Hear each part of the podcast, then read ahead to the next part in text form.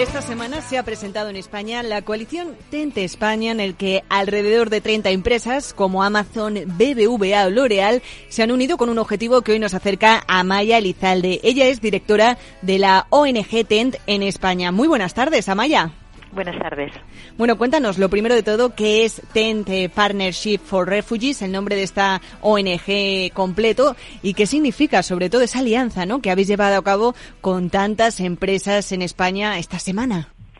Mm, pues eh, TENT eh, es una red mundial de empresas comprometidas con la integración económica de las personas refugiadas y bueno, y hoy estamos emocionados porque anunciamos el lanzamiento de, TENT España, que es una coalición, un grupo de más de 30 grandes empresas eh, en España que, ayudan a las personas refugiadas a acceder al mercado laboral en nuestro país, eh, pues a través de oportunidades eh, laborales, pero también de preparación, ¿no? por el empleo.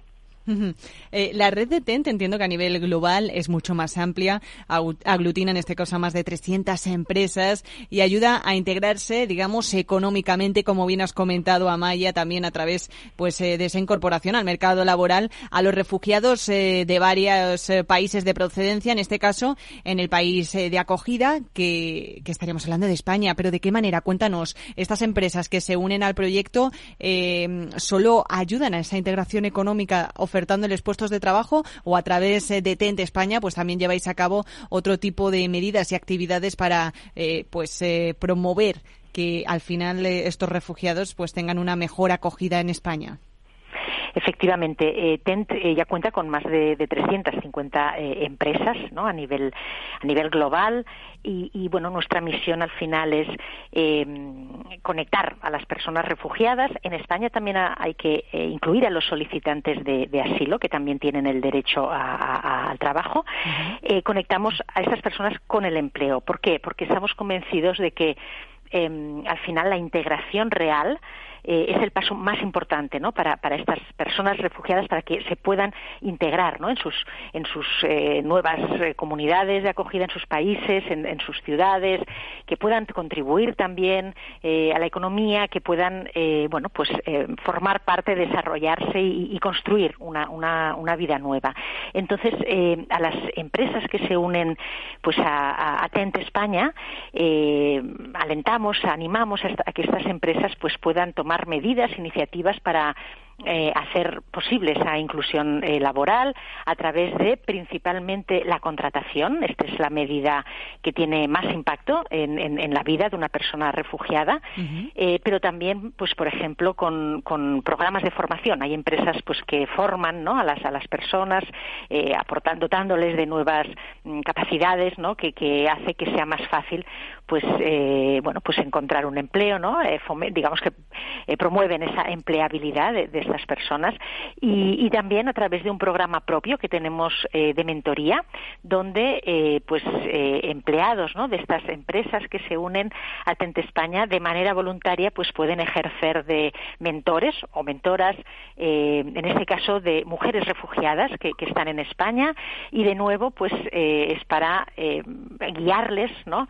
de alguna manera sobre cómo poder encontrar trabajo que al final entendemos que es el paso pues más relevante para, para que, como decía, para que esa integración en, la, en, el nuevo país ¿no? pues sea, sea posible. Totalmente. La independencia económica, ya sabemos, eh, ya sean refugiados, eh, personas que vengan desde fuera eh, o, los propios españoles, es, es, la base para poder llevar a cabo esa integración también cultural, social.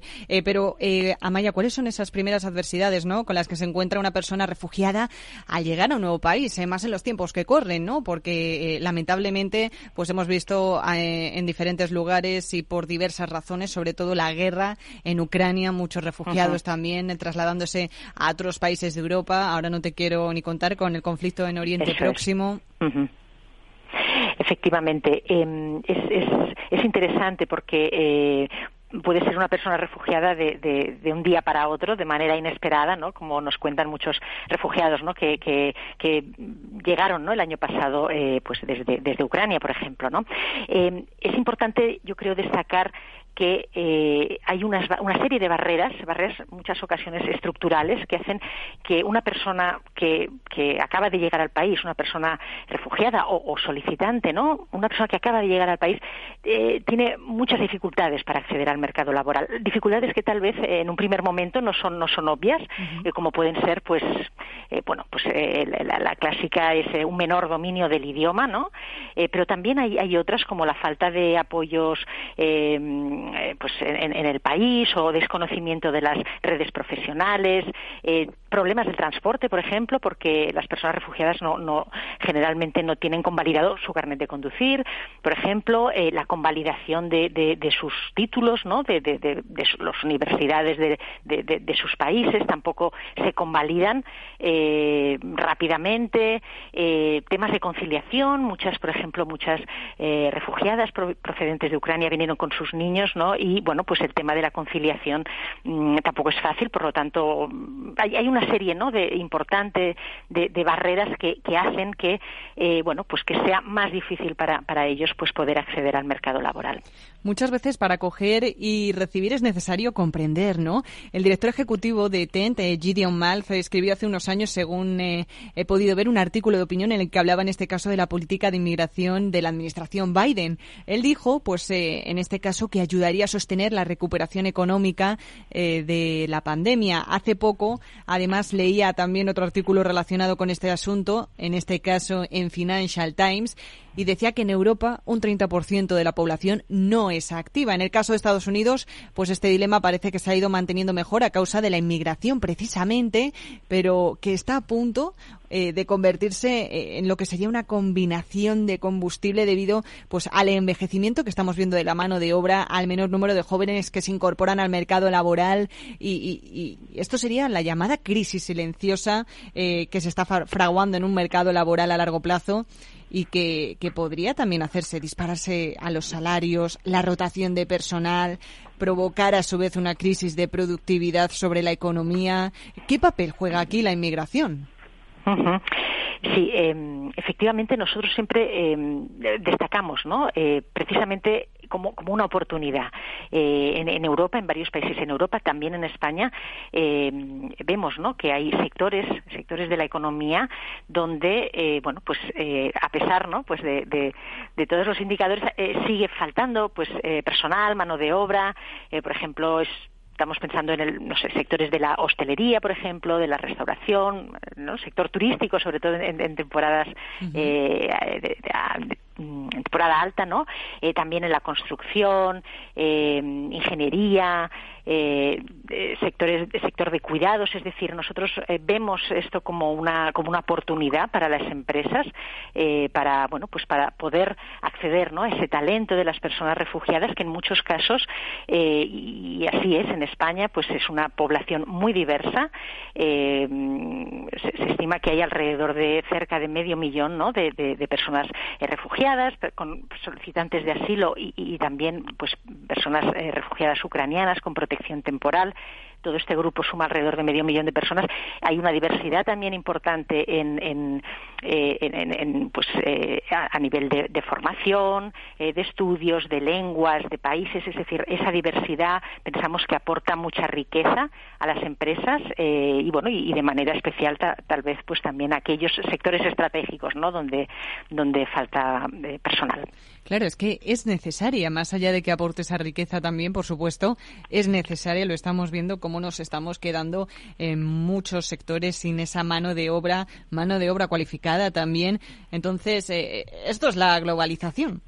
Eh, con más de 13 años de experiencia, Amaya, en organizaciones internacionales sin fines eh, de lucro, imagino que se aprenderá y mucho, se verán eh, muchas cosas también, lamentándolo seguro que no son todas agradables, pero ¿qué es lo que más te ha impactado en estos años? Mm, yo diría que eh, es muy interesante ¿no? ver cómo eh, el sector empresarial, la comunidad empresarial, ¿no? Eh, pues hace frente muchas veces y, es, muchas veces aporta soluciones. ¿no? Esto lo hemos visto pues desde el estallido de la guerra, por ejemplo, en Ucrania el año pasado, pero, pero también en la pandemia. Es decir, ante momentos de crisis, y yo diría de una manera importante, la comunidad empresarial en España es, es, es generosa, abre sus puertas, quiere ayudar de una manera genuina.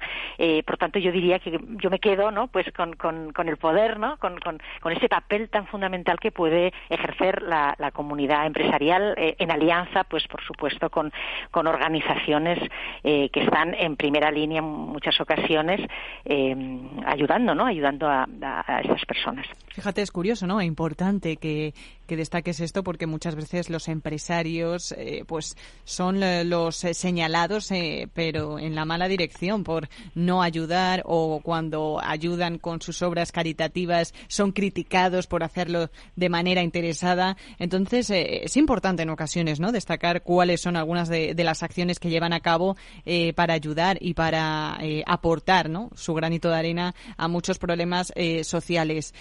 ¿Os preocupa la relevancia que están ganando partidos políticos en todo el mundo que ahora mismo pues están centrando precisamente su línea ideológica o sus políticas contra de la inmigración? Mm, efectivamente eh, vemos ¿no? con, preocupación pues esos movimientos nosotros desde TENT eh, pues apoyamos ¿no? y, animamos a que los gobiernos eh, de todos los países junto con la, comunidad empresarial ¿no? pues realmente reciban a, esas personas migrantes a esas personas refugiadas pues en, en, en, su, en, el país, en sus sociedades, ¿no? que, las integren porque verdaderamente es la manera de, eh, bueno, pues de, revertir la situación, de, mm, y, de ofrecer ¿no? oportunidades, pero también de aportar pues eh, a la economía, de, de, generar ¿no? una, una, sociedad más, más próspera. Oye, pues una pregunta más, Amaya. ¿Cómo puede alguien que nos esté escuchando hoy en Capital Radio colaborar con Tente España? Pues eh, es muy fácil. Eh, nosotros eh, recomendamos que nos pueden escribir, por ejemplo, un email a la dirección info o bien pues que visiten nuestra nuestra web Tent Partnership for Refugees y allí también hay un, formulario de contacto y por supuesto pues estaremos encantados de, de ayudar ¿no? y de, explorar oportunidades pues con, empresas que piensen que pueden eh, pues dar esos primeros pasos también en la, en la integración de, de, personas refugiadas. Pues ahí se quedan con la información de Amaya Elizalde, directora de la ONG TENT en España. Muchísimas gracias por habernos acompañado hoy en Capital Radio. Hasta una próxima. Muchas gracias, encantada. Oye, pensando cómo ahorrar en momentos como este con los precios por las nubes. Y todavía no conoces XTB, una nueva forma de invertir pensada para todos. Desde solo 5 euros y cero comisiones hasta 100.000 euros al mes para invertir en acciones y ETFs. Con XTB tu dinero está depositado en bancos españoles y tu broker es uno de los más respetados del mundo, regulado por la CNMV y los principales organismos internacionales. Y con oficina propia en Madrid desde el año 2008. Entra en xtb.com. Recuerda, xtb.com. A partir de 100.000 euros al mes, la comisión es del 0,2%, mínimo 10 euros. Invertir implica riesgos.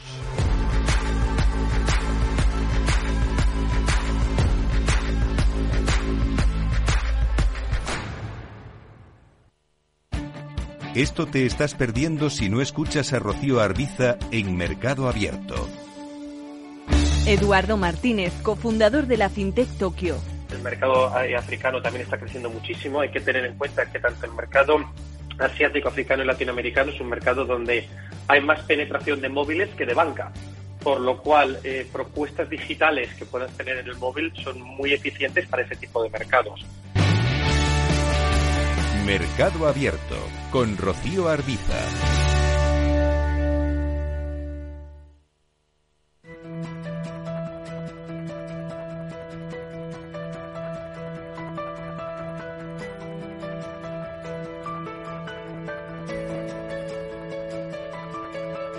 En el balance con Pilar Rodríguez nos preocupamos por nuestras familias enredadas. Pilar Rodríguez, muy buenas noches. Muy buenas noches, Fede, ¿qué tal? Eh, un martes más aquí en nuestras familias enredadas. Em, Hoy vamos a hablar de algo eh, que me parece especialmente interesante porque eh, hace, hace unas eh, semanas Partido Socialista y Partido Popular en la Comunidad de Madrid llegaron a un acuerdo para avanzar en un proyecto que permita o ayude a, a mejorar o a impulsar eh, bueno, una comisión que trabaje, estudie el uso de los móviles en el colegio, las pantallas en los colegios y fuera de los colegios también, la influencia que tienen sobre, eh, sobre los alumnos etcétera. Y bueno, yo creo que este es un tema que tenemos que tratarlo. Exactamente, esa es la primera parte, es la introducción. Mm. de hecho, eh, si tú me das tu permiso eh, porque tú eres al final la responsable del programa, eh, yo creo que habría que invitar a alguno de los ponentes en, el, en la Asamblea de Madrid. Sí. Sí, alguno de los ponentes que van a trabajar en esta en, este en este asunto que me parece. Yo hace poco estuve con, con Juan Lobato, con el, líder del PSOE de, Madrid, hablando de esto precisamente. Súper interesante. Y, y porque ellos están especialmente. Hay, hay una especial preocupación en el ámbito político sobre este asunto porque evidentemente tiene está teniendo un impacto estamos viendo por ejemplo en el tema de, las agresiones sexuales y la influencia que está teniendo el acceso eh, a contenidos mm, pornográficos en las pantallas por parte de menores que hemos hablado aquí. Tenemos una invitada. Tenemos una invitada. Eh, ya ha estado aquí, pero tenemos que presentarla porque es estupendo, porque además para todos estos temas súper implicada. Es Lecina eh, Fernández, psicóloga clínica y bueno, y, bueno, primero darle las buenas noches. buenas noches. Hola, buenas noches, Lecina, ¿cómo estás? Tal, ¿Cómo estáis? Eh, pues encantados de saludarte. Y ¿Mm? con este tema, con este tema, Lecina, de, de, que se, se va a proponer de prohibir los móviles en primaria, en secundaria. Eh, en colegios e institutos y bueno pues realmente es algo que mm, se está pidiendo desde muchos frentes y bueno y mm, eh, tú y yo hemos comentado eh, algunos aspectos sobre esto Lecina alguna vez y, hoy esta tarde también y sobre el tema que estábamos hablando conceptos importantes que abarca que contempla como la soledad verdad como la disminución del rendimiento académico, eh, la pérdida de la noción del tiempo que se les pasa, incumplimiento de actividades escolares y, de todo tipo de actividades también que tienen estas escolares, esto pierden el, es decir, el interés, ¿no? Y luego mm. habríamos apuntado también una parte importante que era la, bueno, la desatención, pero vamos a ponerlo en positivo, ¿no? La importancia de la atención parental para los para los mm, bueno para para los menores para los adolescentes para los jóvenes verdad pues bueno pues vamos a empezar un poquito a, comentar un poco de qué impacto realmente a tu a tu a tu visión profesional tiene que los mm, chavales estén en los colegios con, con los móviles lecina pues efectivamente es es un tema delicado porque, claro, hay diferentes opiniones. Sobre todo es la evolución tan rápida que hemos tenido con el móvil. Es que si lo pensamos, hace 20 años no existía nada de lo que de lo que vamos a hablar esta tarde. Efectivamente. ¿Sabes? No existía el WhatsApp, no existía el Internet por dentro de los teléfonos, no existían las fotos, no existían las cámaras de vídeo, es que no existía nada. Entonces ha sido tan rápida, ¿no? Como se ha colado eso en nuestra sociedad con los padres que hoy tienen los hijos, porque claro, es que no solamente son los adolescentes eh, y los niños en el colegio, sino que cuando van a casa el modelo que tienen es el móvil en la mano de los padres. Así que es difícil, por eso creo que tenemos que entrar en el contexto, porque esto ha venido como una frase ya muy manida, que ha venido para quedarse, pero efectivamente está ahí. Así que me parece muy interesante el tema que habéis planteado y, seguimos hablando, pero si quieres continúo pensando con esto que has dicho de la soledad. De la soledad, sí. Claro, quizás sea uno de, los elementos esenciales, ¿no? Es una de, los, de las consecuencias fundamentales que tienen las redes sociales, ¿no? Sí, además, claro, porque, es, el primer punto que me, que me apuntó eh, Lecina, ¿verdad? Cuando estuvimos hablando del tema, eh, me habló ella especialmente de este punto, lo sacó a relucir, el de la soledad, ¿verdad? Sí, entonces, mira, esto lo vengo a decir porque lo estamos viendo, el tema de la soledad, no solamente en los adolescentes, porque donde se vio empezar primero fue en la tercera edad, la soledad no deseada o la soledad no elegida, pero poco a poco está como invadiendo la sociedad y tanto España como Europa se está preguntando mm, qué es lo que pasa, qué está pasando. Y una de, una de las posibles causas es esta, es que a pesar de estar conectados todo el tiempo a través de los móviles y las redes que están implícitas en los móviles con compañeros, porque se habla incluso con el que tienes enfrente, se habla por el teléfono. Entonces, claro, la comunicación afectiva ha cambiado, la forma de transmitir esa comunicación ha cambiado, porque el lenguaje también es muy importante. Todo ha cambiado en ese sentido y, y al, contrario de lo que se esperaba de estar más conectados y con más relaciones y sentirme menos solo, pues está ocurriendo lo contrario. La gente puedes estar conectada con, incluso hablando con amigos por WhatsApp, pero la sensación es de soledad y de vacío. A medida que aumentas las horas con el móvil, pues parece que es proporcional a sentirte vacío, eh, como me sale en valenciano, fíjate la palabra, yo que no lo hablo ya casi, pero es así como, como un desazón, ¿sabes? Es como un desazón que se siente por dentro, estás cansado porque además la pantalla se sabe desde la parte neurológica que es un estimulante de, cerebro, con lo cual eh, irrita estar delante de las pantallas, cuanto más tiempo estás, más, irritado está tu cerebro. Entonces estás más nervioso, estás tú también de carácter más irritable y a medida que eso aumenta se va creando una adicción. Es que es que es un problema enorme. Efectivamente. Esto es un problema. Me recuerda a una persona que he tenido hoy, además, mm, que está mal y dice que tiene un problema que cada vez pasa más horas con el móvil. Es una ah. niña que estudiaba mucho, ¿qué tal? Y, estaba como. Mm, o sea, ella dice que se ve extraña, ¿no? Me ha hecho gracia. Y le he dicho, tienes adicción al móvil. o sea, directamente. no, no, sí. Y se ha quedado sorprendida y digo, pues es el motivo de muchos de, del comienzo, ¿no? De, de, todo esto que te está pasando. Y bueno, al margen de eso, pero que lo que estás diciendo efectivamente. Y mira, has hablado tú de la soledad, pues efectivamente yo mm, no pensaba en esto, pero sí que hay, hay datos ya, mm, eh, no, te, no te del estudio, claro, pero hay datos ya de, de, niños, de niños desde bastante jovencitos menores, que tenían, utilizaban mucho por esa soledad, ¿eh? fíjate tú, el teléfono de la esperanza, que parece que, que no sé, o sea, yo he leído algún artículo sobre esto que, que era bastante chocante, ¿no? Que precisamente en, en, en, en la era de la digitalización, en la era de la tecnología que, mm, o sea, el teléfono de esperanza antiguamente lo utilizaban los adultos y punto, ¿no? Eso era. Entonces, pues que curiosamente que los chavales, los chicos que estaban utilizando teléfono de la esperanza por la soledad, ¿no? Por no por no encontrar con quién hablar cosas personales y tal, y me parece ese punto que has comentado al hilo de lo que decías bastante Hay muchos niños que no salen a jugar con sus amigos para quedarse viendo eh, o, estando pegados a su pantalla, ¿no? Muchísimos, sí. muchísimos. y ni siquiera salir, ¿eh? Incluso aunque los amigos vayan a casa, sí. están sentados, cada uno con su móvil, mirando cosas. Sí, sí, sí, sí, sí.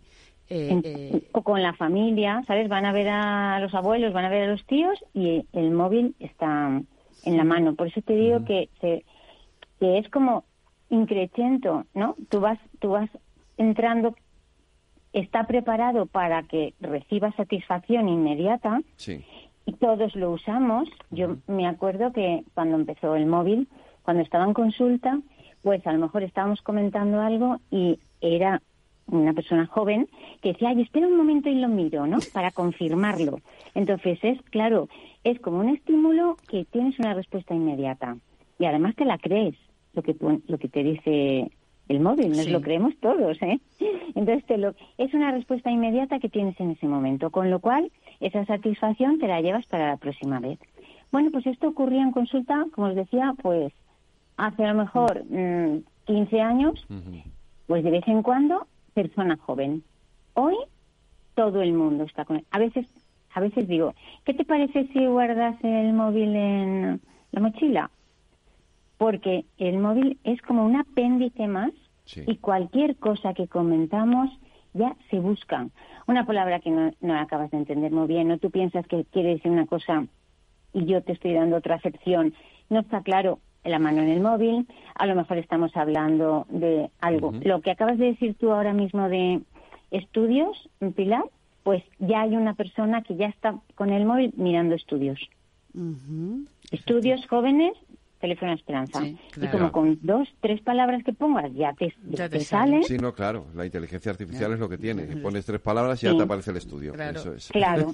con lo cual, lo que te digo, se va creando un hábito, se va creando una costumbre y, y una dependencia. Sí.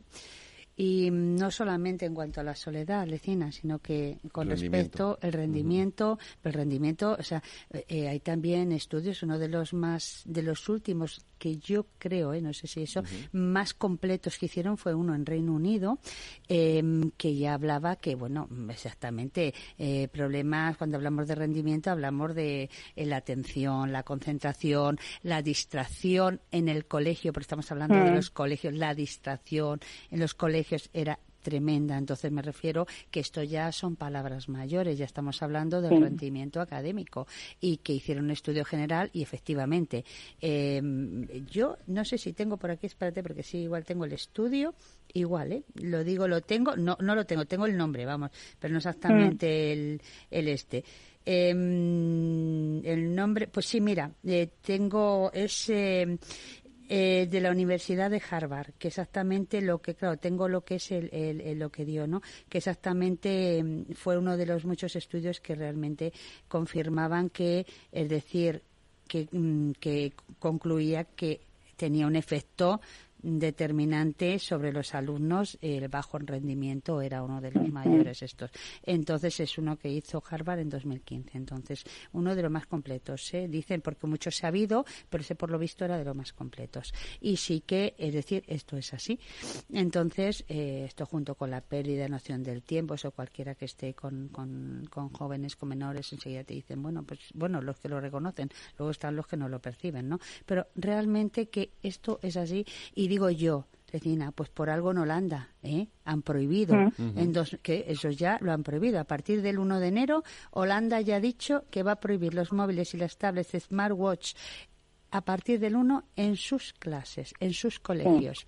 Yo creo que empieza a haber una corriente, pero yo pienso que esto viene por algo, claro. Esto no es aleatoriamente así. Es que en los países nórdicos también ha empezado ya este curso también.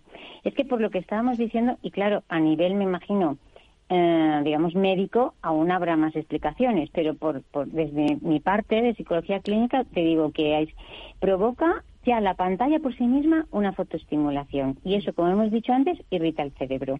Por lo tanto, también, y, y no crea directamente focos irritativos, pero sí que va en esa línea. Luego, por otra parte, claro, cansa el cerebro.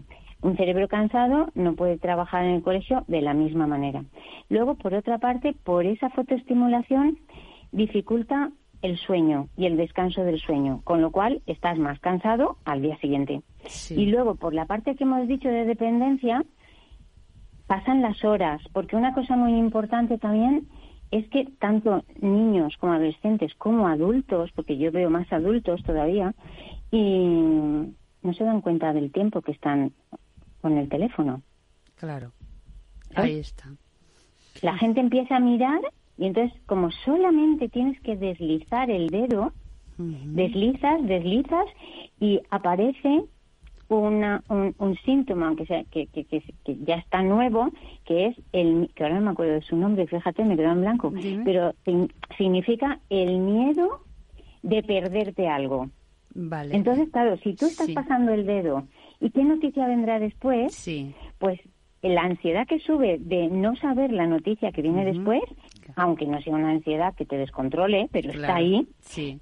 tú sigues dando al dedo y te sigue dando. Y hay adultos que me dicen, es que a lo mejor por la mañana digo, venga, va, mientras me tomo un café miro y, cuando me doy cuenta, ha pasado tres cuartos de hora o una hora y cuarto. Sí, fácilmente. Dándole, dándole al dedo, ¿sabes? Deslizando el dedo por el móvil. Si eso pasa a un adulto que se supone que tiene una agenda, unas responsabilidades, etcétera, etcétera, Pues mira, eh, pensad con un niño de 10 años, de 13 años, de 16. Sí, sí. Sí, esto es lo del tiempo, es, es cierto. De hecho, la persona que me ha dicho me ha dicho hoy, además he dicho yo, pues nada, eh, te dice, yo me puedo controlar. No, tú no te puedes controlar, evidentemente, porque tú sabes que te pasas tiempo, pero cuando tienes no te autorregulas, ¿no? Digo, entonces, evidentemente, vamos a poner un, podemos, si tú quieres, y, lo, y podemos hacer todo, podemos poner un, un programa, mm, ¿vale? Un programa que es decir, que tu madre controle y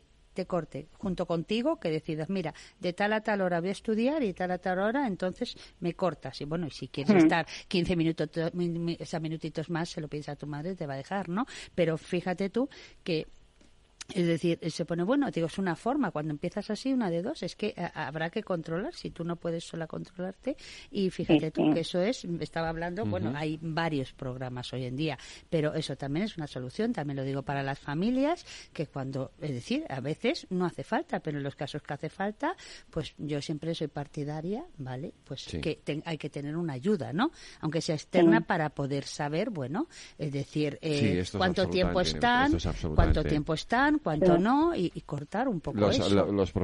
Los, las, profesionales tenéis que estar de muchas veces detrás. Eh, sí, sí, sí, animar a eso. Eh, entonces, cuando no hace falta, pues no, pero cuando hace falta, pues se hace y ya está. Claro, eso me parece que dices, mira, es que lo señalo con mm, fosforescente y subrayado en mayúsculas. Y me gusta mucho lo que has dicho de ayuda, porque también es verdad que se está optando por deja el móvil, ¿no? Y castigo o amenaza de castigo.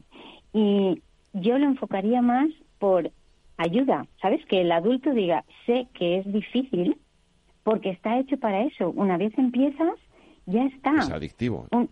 Sí, entonces la madre o el, o el adulto o el padre, el que esté con el niño o el profesor, es yo te ayudo porque sé que es difícil. Entonces es como crear equipo para entender que eso es difícil dejarlo solo, pero que cuenta con mi ayuda, lo dejamos y cuando termines lo que sea, ¿no? La tarea, sea de colaboración de la casa o sea de estudiar o de deporte, pues volvemos a ello.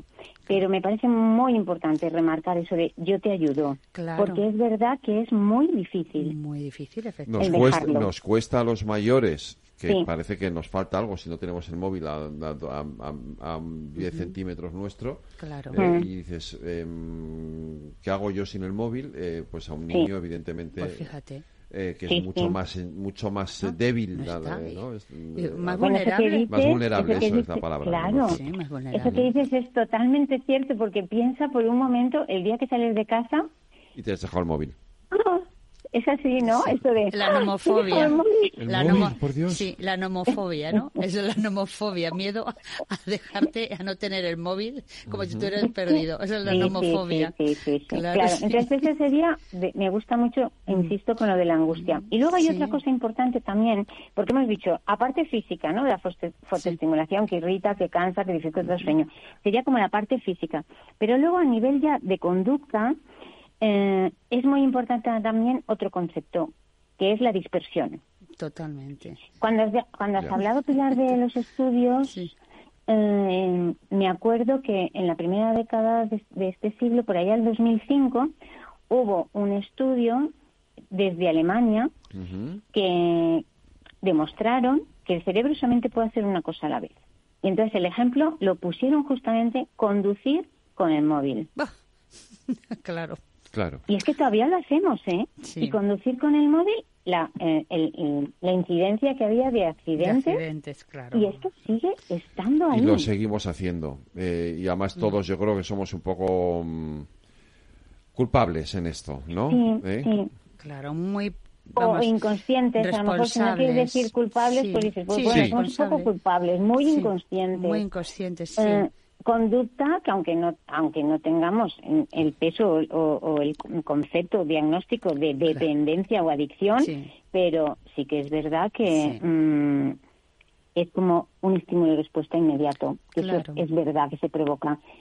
Si observamos nosotros o los oyentes que hay en este momento sí, seguro que recordamos alguna imagen en que en una situación en que alguien le llaman por teléfono al móvil y no vemos que sea el momento de cogerlo, pero lo cogen. Sí. Ya. Donde estén, ¿sabes? Donde estés. Si estás cocinando, con cosas que pueden ser peligrosas, quiero decir, ¿no? Que mejor cocinando, o eso, conduciendo, con la bici, o en medio de un... le están atendiendo a lo mejor en una consulta médica o en una compra y paran para... La gente para. Sí, sí, sí. Lo que está haciendo, porque es como una inmediatez que se ha creado y, ahí estás. Y todo lo que provoca de dispersión, tanto el móvil como las distintas pantallas, como el ordenador, que cuanto más pantallas estás viendo o cuanto más ejemplos te están llegando de lo que sea, del Google o de juegos o de lo que sea, pues el cerebro funciona menos. Por lo que decías tú de la concentración y, el mal uso ¿no? del teléfono en los colegios. Cuanto más dispersos estamos, con, información, fíjate que parece contradictorio. O sea, tú estás en clase y quieres hacer un trabajo y efectivamente te vas a la tecnología para buscar. Pero es que antes te ibas a la enciclopedia y era enciclopedia. Buscabas la página y te quedabas ahí y leías. te quedabas claro. claro.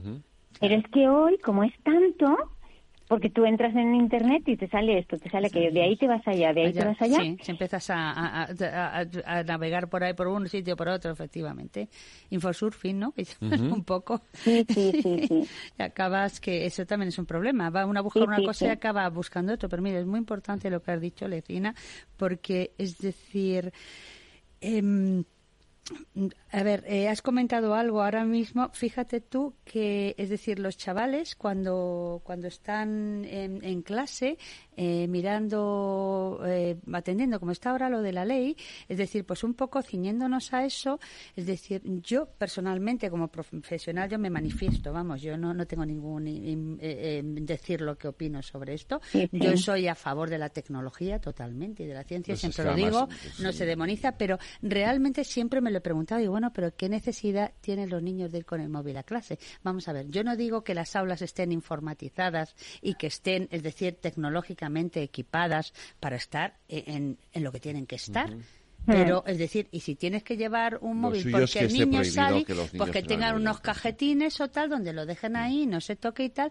Pero ya sé, en 2008 o así, me parece que fue aquí, perdón, en 2008 no, 2018, creo que fue 2018 cuando en, en la Comunidad de Madrid, cuando por el tema del ciberacoso y todo esto, aquí sí, se prohibió más o menos, pero bueno, de forma dejándolo un poco a, criterio de, de los, los menores, desde luego deberías, claro, pero yo, mm. es decir, mm, ¿qué necesidad tiene un niño de ir con su móvil y sacarlo en el recreo y en el patio y estas cosas? Pues bueno, mm. si tiene en sus casas, cada familia sabrá lo que hace y lo que dispone, ¿no? Pero ya en los colegios yo sí que creo que habría una, de hecho, se está determinando profesionalmente, muchas, muchas personas están, están, están opinando esto, ¿no? En países ya se está haciendo, en Francia ya se hizo también anteriormente, que hubo un follón también, yo creo que fue en 2018 también, cuando, no, en 2021, cuando en Francia se cortó, eh, el tema de que hubo ahí como un levantamiento de padres y de familias, pero fíjate tú. Y aquí ahora está empezando a ocurrir lo mismo. Yo creo que es decir que si los chicos tienen que estudiar, pues que estudien. Si se están formando, que se formen.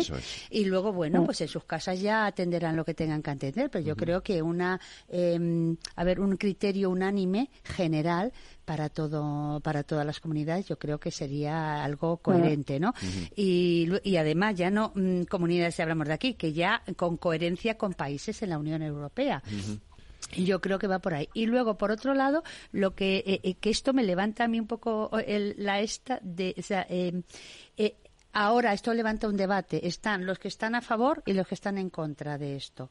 Entonces. Mm, la polarización. sí, la polarización familiar que hay con respecto a esto. Es decir, yo realmente creo que es que hay una parte que no se ha explicado bien, porque yo no creo que es que sea que los chicos no tengan tecnología, ¿vale? Entonces hmm. dejo a Lecina que termine un poquito con esto, a ver, eh, no sé cómo podríamos animar a los padres, a los que a lo mejor quieren que se lleven los teléfonos o algo, o cómo, cómo, cómo enfocaréis un poco hmm. este tema de la polarización familiar. Claro, es que eso lo enlazo otra vez con lo que hemos empezado, ¿no? Que es la sociedad de este momento. En este momento estamos acostumbrados, porque se ha convertido ya en costumbre y la costumbre a veces se convierte en necesidad de llevar el móvil en la mano. Y aparecen los, los interrogantes ya no de los niños, sino de los padres. Es que, ¿cómo va a estar sin móvil? Porque si pasa algo, pues la sociedad de ahora mismo pues no es la misma, la misma de hace 50 años o de hace 30. Entonces, cuando el niño va hasta el colegio, por si pasa algo, comunicarse con los padres pues empieza a ir ya solo a su casa por si se pierde, por si le pasa, alguna cosa. ¿eh? Claro. Claro, es que, es que entonces, como nos hemos creado ese hábito, nos da seguridad llevar el móvil en la mano. Pero a todo el mundo, no importa la edad. Me tú eres adulto o adulta y vas, sales de casa de un amigo por la noche, tienes cierta, digamos, mm, tensión por la calle, por mm, no hay nadie, oyes unos pasos. ¿Y qué hacemos? El móvil en la mano. El móvil en la mano para llamar a, para llamar enseguida. os, tengo que, os, tengo que, decir adiós a las dos porque se nos ha acabado el tiempo. Ay, qué pena. Bueno, Pero bueno, este tema lo pues vamos a retomar, de y Pilar, a la vuelta de, a la vuelta de vacaciones, segunda muy parte muy de, bien. de, este asunto. Pilar y Lecina, pues muchísimas pues perfecto, gracias a las Lecina, dos. Feliz Navidad. Un abrazo, cuidaros. Adiós. Adiós.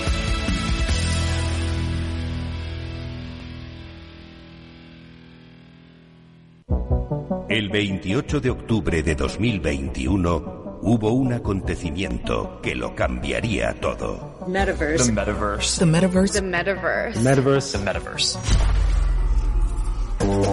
Llega a Capital Radio la nueva temporada de Metaverso en la Frontera. Los lunes de dos y media a 3 de la tarde navegamos por la actualidad tecnológica, Web 3, Metaverso, inteligencia artificial y mucho más. Con Selena Niedbala. No te lo puedes perder, porque lo que pasa en el metaverso Se queda en el metaverso. ¿Quieres cobrar por operar con tu dinero? Con DarwinX es posible y funciona así. Operas un universo de más de 1.500 instrumentos financieros en condiciones competitivas, con nuestro broker o a través de Interactive Brokers. Y aquí viene lo bueno. Mientras operas, construyes tu track record para nuestra gestora que te paga por tu éxito. Llevamos más de 10 años impulsando el talento. Hemos atraído más de 95 millones de dólares de capital inversor y pagamos a nuestros mejores traders cientos de miles de euros al año en comisiones de éxito. Darwinex, donde no pagas de más y cuanto mejor operas, más cobras. ¿A qué esperas? Tu capital está en riesgo. El rendimiento pasado no es una indicación de resultados futuros. Datos actualizados en agosto de 2023. Este es un mensaje para todos los oyentes de radio y es solo para decir gracias. Gracias por dedicarnos tres horas cada día. Gracias por escucharnos en casa, en el coche, en el trabajo, en un móvil o donde sea, en directo o en podcast. Gracias por tu fidelidad, porque gracias a ti, la radio sigue siendo un gran medio, el más creíble, en el que más confías y el que mejor te informa y entretiene. El medio del día a día, de la actualidad al instante y que te acompaña siempre estés donde estés. Radio Value, la Asociación de Radios Comerciales, te da gracias a ti.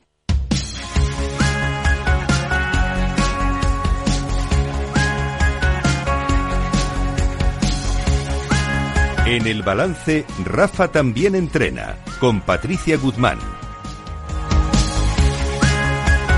Patricia Guzmán, buenas noches. Buenas noches, Eh, nuestra coach experta en habilidades directivas y liderazgo, es certificada en gestión de equipos de alto rendimiento, comunicación estratégica y resolución de problemas. Tengo un montón de problemas que te voy a pasar a ti para que me los resuelvas. no, en serio, a ver, venga, empieza. ¿De qué vamos a hablar hoy? Hoy vamos a hablar de un tema que yo creo que va a dar bastante jugo, que es Vale. que la multitarea Vale. no es buena idea. ah, ¿no? No. Cuéntame, Federico, ¿tú sueles hacer varias cosas a la vez? A la vez, Sí, a la vez. porque o sea, varias cosas hago. Pero al mismo tiempo, Sí, al mismo tiempo. es que yo no soy mujer. Ah, vale. pues que sepas que Bueno, no he salido del armario todavía, pero... pues que sepas que haces muy bien en no hacer varias cosas a la vez. Ah, vale. Sí, O sea- estábamos equivocadas las mujeres cuando pretendíamos hacer varias cosas a la vez. No es buena idea. O sea, no hay que hacer varias cosas a la vez. no, ya verás. A ver, ¿por qué? Porque, pues, Ya, veremos. pero las mujeres hacéis varias cosas a la vez. Ahora lo vamos a, a, a O es un to- o eso es un tópico. Mm, Yo creo que es un tópico o que no es buena idea, más bien, y sobre todo los efectos y las consecuencias que tiene en hacer varias cosas a la vez. No es buena idea porque, sobre todo en un entorno laboral cada vez más exigente, pues la mayoría de las personas creen que son más productivas cuando hacen varias cosas al mismo tiempo. Pero es precisamente esa falsa sensación de que estamos siendo productivos a lo que me refiero con que no es buena idea. Es una trampa, de hecho. Esa, esa falsa sensación de estar siendo productivos nos lleva a una disminución de la calidad de trabajo, nos hace menos eficientes, reduce nuestra capacidad para centrarnos en los temas importantes y, por si esto fuera poco, además aumenta el estrés, el desgaste mental y la sensación de cansancio. ¿Es o no es una mala idea? Vale, pero espera, espera, espera. Ahora vamos a ser serios. Sí. ¿Quién no hace varias cosas a la vez? Quiero decir, Tú estás en tu entorno laboral, estás escribiendo aquí, por ejemplo, estás escribiendo un artículo o una noticia para el boletín y al mismo tiempo te están llamando por teléfono y tienes a tu, al, jefe, en este caso soy yo, diciéndole a Lorena Oida, oye, que me hagáis esto, lo otro y lo demás allá y me miran con cara de, por favor, ahora dejarme, déjame en paz que estoy haciendo esto otro. Eh, y, Estás describiendo perfectamente la multitarea. Vale, eso es una multitarea. Eso es la multitarea. Vale, pero es inevitable. Bueno, vamos a ver qué Quiero podemos decir, salvo, Eh, porque incluso hasta el, hasta el jefe, entre comillas, acaba eh, haciendo eso, eh, llamando por teléfono a no sé quién, contestando un WhatsApp, eh, todo. O sea, ¿Cómo se llama este, este espacio? Rafa también entrena, pues esto también se puede entrenar. Vale, pues vamos a entrenarlo. Vamos a entrenarlo, ¿te parece? Vale, vale, se puede entrenar, no es fácil, como bien dices, pero hay formas de entrenarlo. Lo primero yo creo que es como lo has descrito estupendamente, lo que es la multitarea, pero en el ámbito de la productividad en realidad es un intento, como bien decías, de afrontar varias tareas a la vez para compensar la falta de tiempo justo lo que decías, ¿no? Tenemos demasiado que hacer, pero demasiado poco tiempo. Y en ese, esa intento en esa estrategia de solución, lo que empieza siendo un intento de solución se termina convirtiendo en un problema. Por eso digo que no es una buena idea. Pues eh, vale, eh, ya sabemos por qué no es una buena idea. Sí. Vale. Y vamos a ver si podemos o no hacer cosas, varias cosas a la vez, como bien decías, porque efectivamente poder se puede. Se pueden hacer varias cosas a la vez. De hecho, por ejemplo, yo puedo sacar el lavavajillas y mientras puedo estar atendiendo una llamada de teléfono y no habría ninguna consecuencia nociva. Vale, no es lo mismo el entorno, mm, digamos, eh, domicilio que el entorno laboral. Qué buena pregunta. Eh, pues no tiene tanto que ver. Efectivamente, yo a lo mejor estoy haciendo, estoy haciendo la comida, al mismo tiempo estoy atendiendo una llamada por teléfono o estoy escuchando música. Eso es. O a lo mejor alguien nos está escuchando ahora mismo y está, por ejemplo, en el gimnasio y está, haciendo otra cosa y perfectamente podemos hacer. Este tipo de cosas sí se pueden hacer a la vez. Por eso hay que diferenciar cuáles sí y cuáles no. Vale, porque Claro, el nivel de distracción es diferente. Exacto, el, nivel de atención que requieren, efectivamente, están rivalizando. Si son dos cosas que necesitan, que requieren de mucha atención, es ahí cuando vamos a ver los, los riesgos, que si quieres te los resumo claro, ahora. Si yo, ahora Si yo estoy aquí hablando por el micrófono de tal, y de pronto me pongo a contestar WhatsApps, efectivamente se me va el... se va a notar. Se me va la antena. Sí eh, a otra cosa y, se me, y, efectivamente eso se nota. Pero si hicieses algo automático que no requiere tu atención, podrías estar perfectamente haciendo este programa y mientras eh, pues no sé, no sé, eh, coloreando, haciendo rayajitos. Montando en bicicleta, no, eso no. no sé, eso ya lo sé. Vale, podría hacer el programa subido a una bici spinning de Jorge, Jorge Zumeta. Jorge Zumeta es nuestro técnico que, por cierto, hoy es su cumpleaños. muchísimas felicidades, Jorge.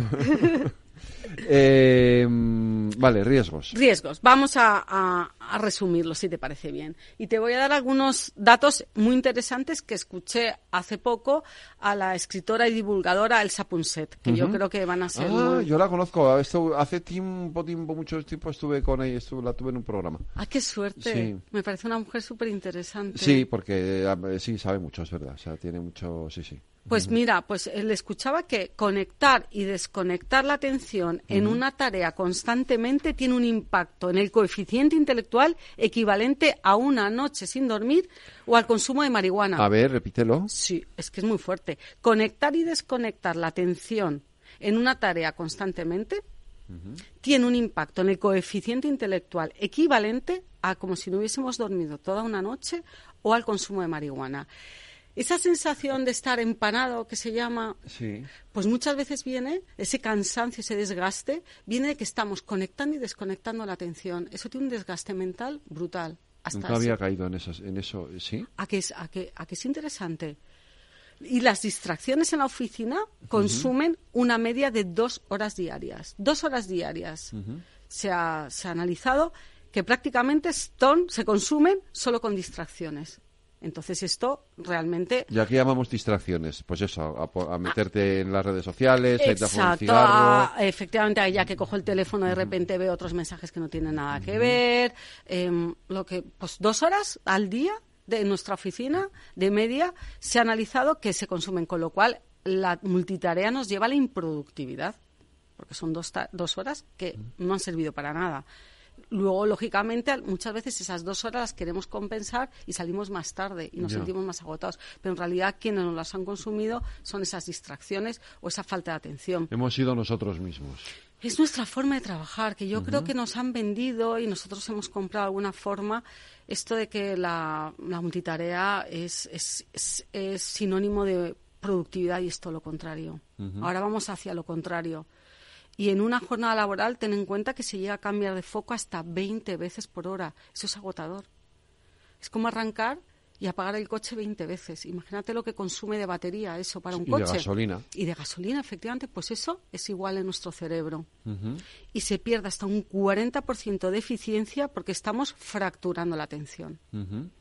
Entonces, también conviene destacar que con la multitarea empezamos mucho y acabamos poco en realidad. Empezamos un montón de cosas que vamos dejando incompletas, pendientes, y luego viene esa sensación de que no llegamos. Claro, intentas hacer varias cosas a la vez y al final no terminas nunca ninguna. Eso es, justo. Es otra de las consecuencias negativas. Se pierde la concentración y también, por lo tanto, es más probable cometer errores. La mayoría de los errores, fíjate, Federico, y a ver nuestros oyentes también un momento que piensen, la mayoría de los errores que cometemos vienen por distracciones, no por falta de interés ni por, ni por falta de capacitación. Pero a veces, o sea, claro, eso se nota en el orden, por eso digo, si eso tiene que ver con el orden, porque, porque em, si yo, si fuera capaz de ser más ordenado mentalmente, diría, no, ahora hago esto, luego hago esto, luego hago esto y luego hago esto. Acabas de dar la clave en una de las soluciones que yo propongo con los clientes con los que yo trabajo cuando trabajo la multitarea, precisamente, que es una de las Mm, soluciones que propongo, una de las eh, estrategias que suelo proponer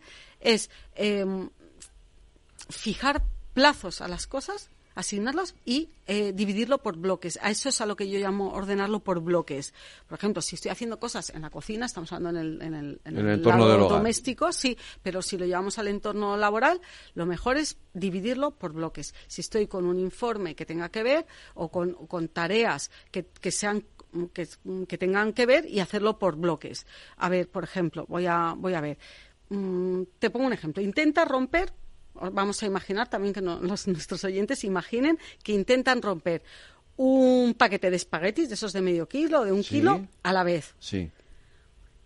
O que vayamos eh, rompiendo espagueti por espagueti. ¿Cuál requiere más esfuerzo y cuál requiere más energía y cuál nos va a costar más?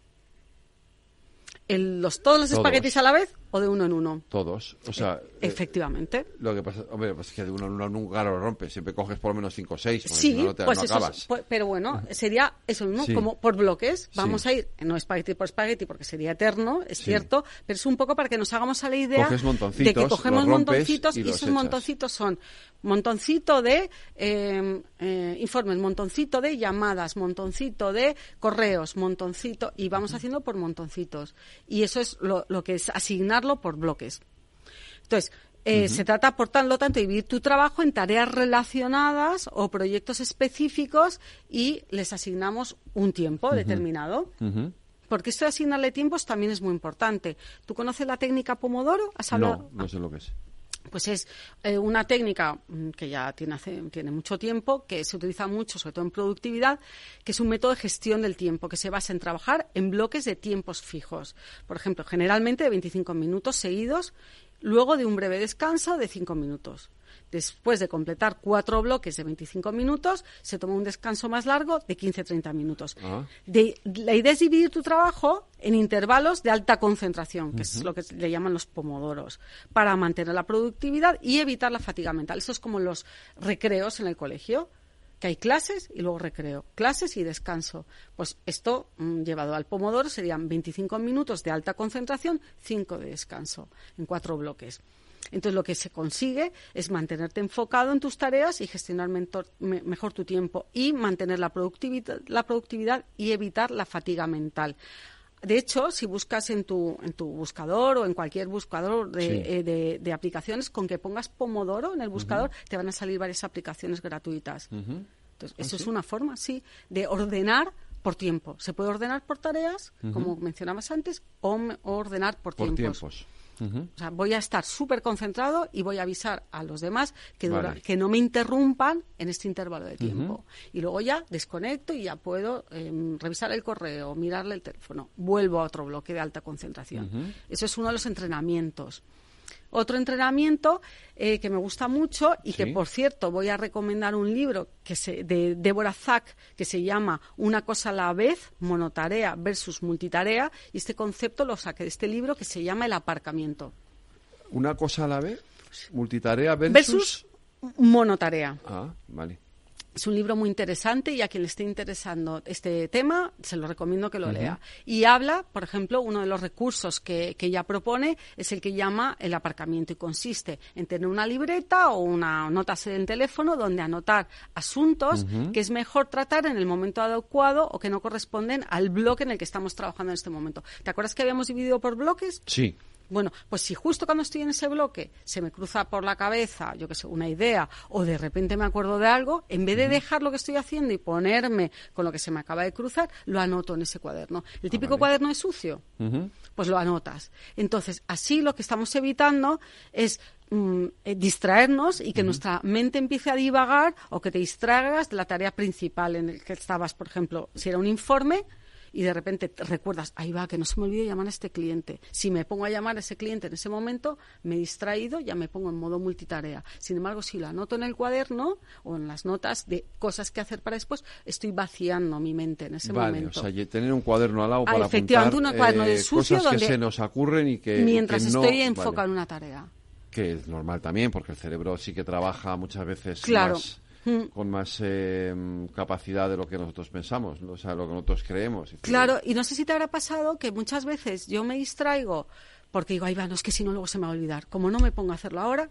se me va a olvidar. Sin embargo, al anotarlo, pues ya no hay excusa, porque cuando termino ese bloque, miro mi cuaderno donde he ido anotando las cosas que se me han ido ocurriendo o que se me han cruzado por la mente en ese momento, pero puede ser, a mí no sé, a ti Federico, pues que a mí se me pasan por la cabeza, yo que sé, ay, cosas, el día. Sacar del congelador el pollo para mañana. Por ejemplo, por ejemplo, la típica tontería que se te ocurre de pronto cuando estás en el momento más eh, eh, inoportuno. Exacto, pero lo anotas y lo dejas. Entonces, por eso me gusta también el nombre del concepto que es el de aparcamiento. Un aparcamiento de ideas que vas aparcando para luego acometer en el momento apropiado, que es cuando ya está terminado esa tarea. Y luego, por supuesto, entrenar la atención en el momento presente. ¿Tú meditas, haces meditación, Federico? ¿Has meditado alguna vez? Alguna vez sí he hecho, pero no, no, no es algo que esté que no es, no es una actividad que, que, que practique habitualmente. Claro, pues el mindfulness es una, ya sabemos, es un entrenamiento para, para enfocar nuestra mente en el momento presente. Entonces también es un, es algo, de hecho, un estudio en Harvard decía que la, más de la mitad de los pensamientos no tienen nada que ver con aquello que estamos haciendo. Nuestra mente no está en el momento presente, no está en el aquí y en el ahora. Tenemos que hacer, dedicar un programa al mindfulness. Sí, buena idea. Sí, sí. Estupendo. Sí, sí, es un... Claro, el aquí y el ahora. Yo lo he hecho una vez, eh, esto del aquí y el ahora, sí, pero... pero es un entrenamiento. Bueno, es, que efectivamente es algo que tenemos que practicar.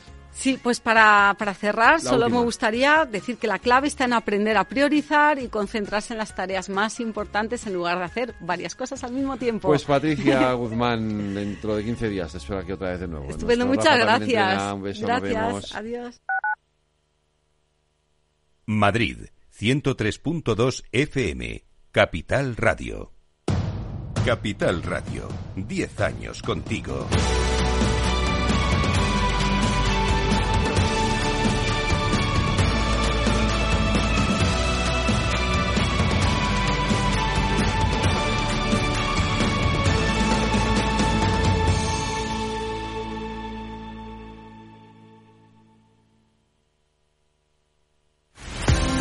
Empresas tecnológicas, escuelas de negocios, sindicatos, organizaciones empresariales, empresarios, formadores y figuras relevantes de las administraciones públicas comparten tertulia todos los miércoles a las 3 de la tarde en Cibercotizante, un programa dirigido por José Joaquín Flechoso. Cibercotizante, la digitalización desde una óptica diferente. Capital Radio.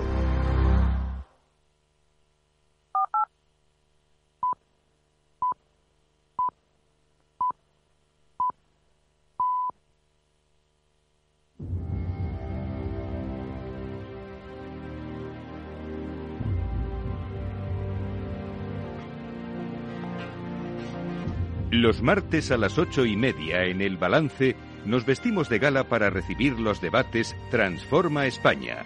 De la mano de Eduardo Serra y moderado por Federico Quevedo, todas las semanas dedicaremos un espacio a reflexionar y debatir sobre aquellos asuntos que contribuyan a transformar el futuro y hacer del nuestro un país mejor.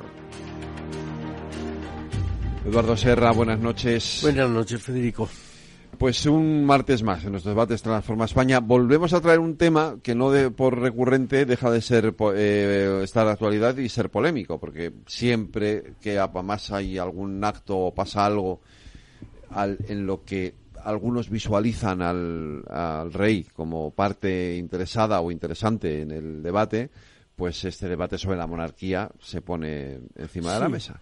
Yo creo que es necesario, si hablamos de transformar España, de buscar una España mejor.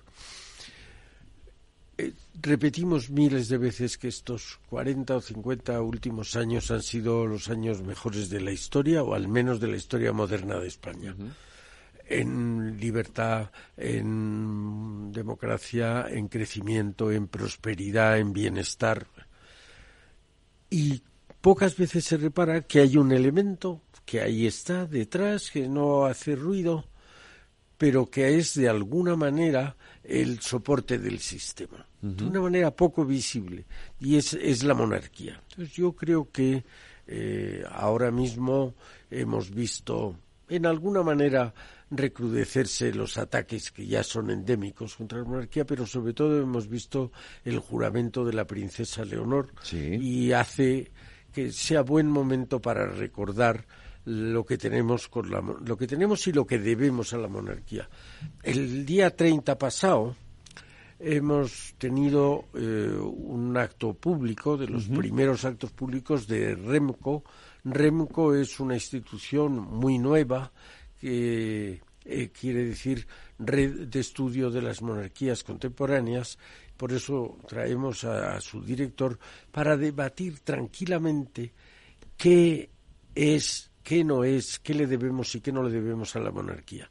Yo creo que eh, Remco, que es, como su propio nombre indica, red de estudios, son investigadores españoles y también extranjeros que mm, están haciendo investigaciones sobre temas polémicos de la monarquía y luego difunden lo explican. Y el otro día, el día 30, tuvimos una sesión de estas de difusión. Y esto puede ser eh, también un eh, altavoz, nunca mejor dicho, abierto para debatir y ver eh, las ventajas que tiene la monarquía, que muchas veces son contraintuitivas. Se piensa, por ejemplo, alguien que no haya sido elegido no tiene legitimidad legitimidad de origen, hubieran dicho en la escuela española del, siglo XVII.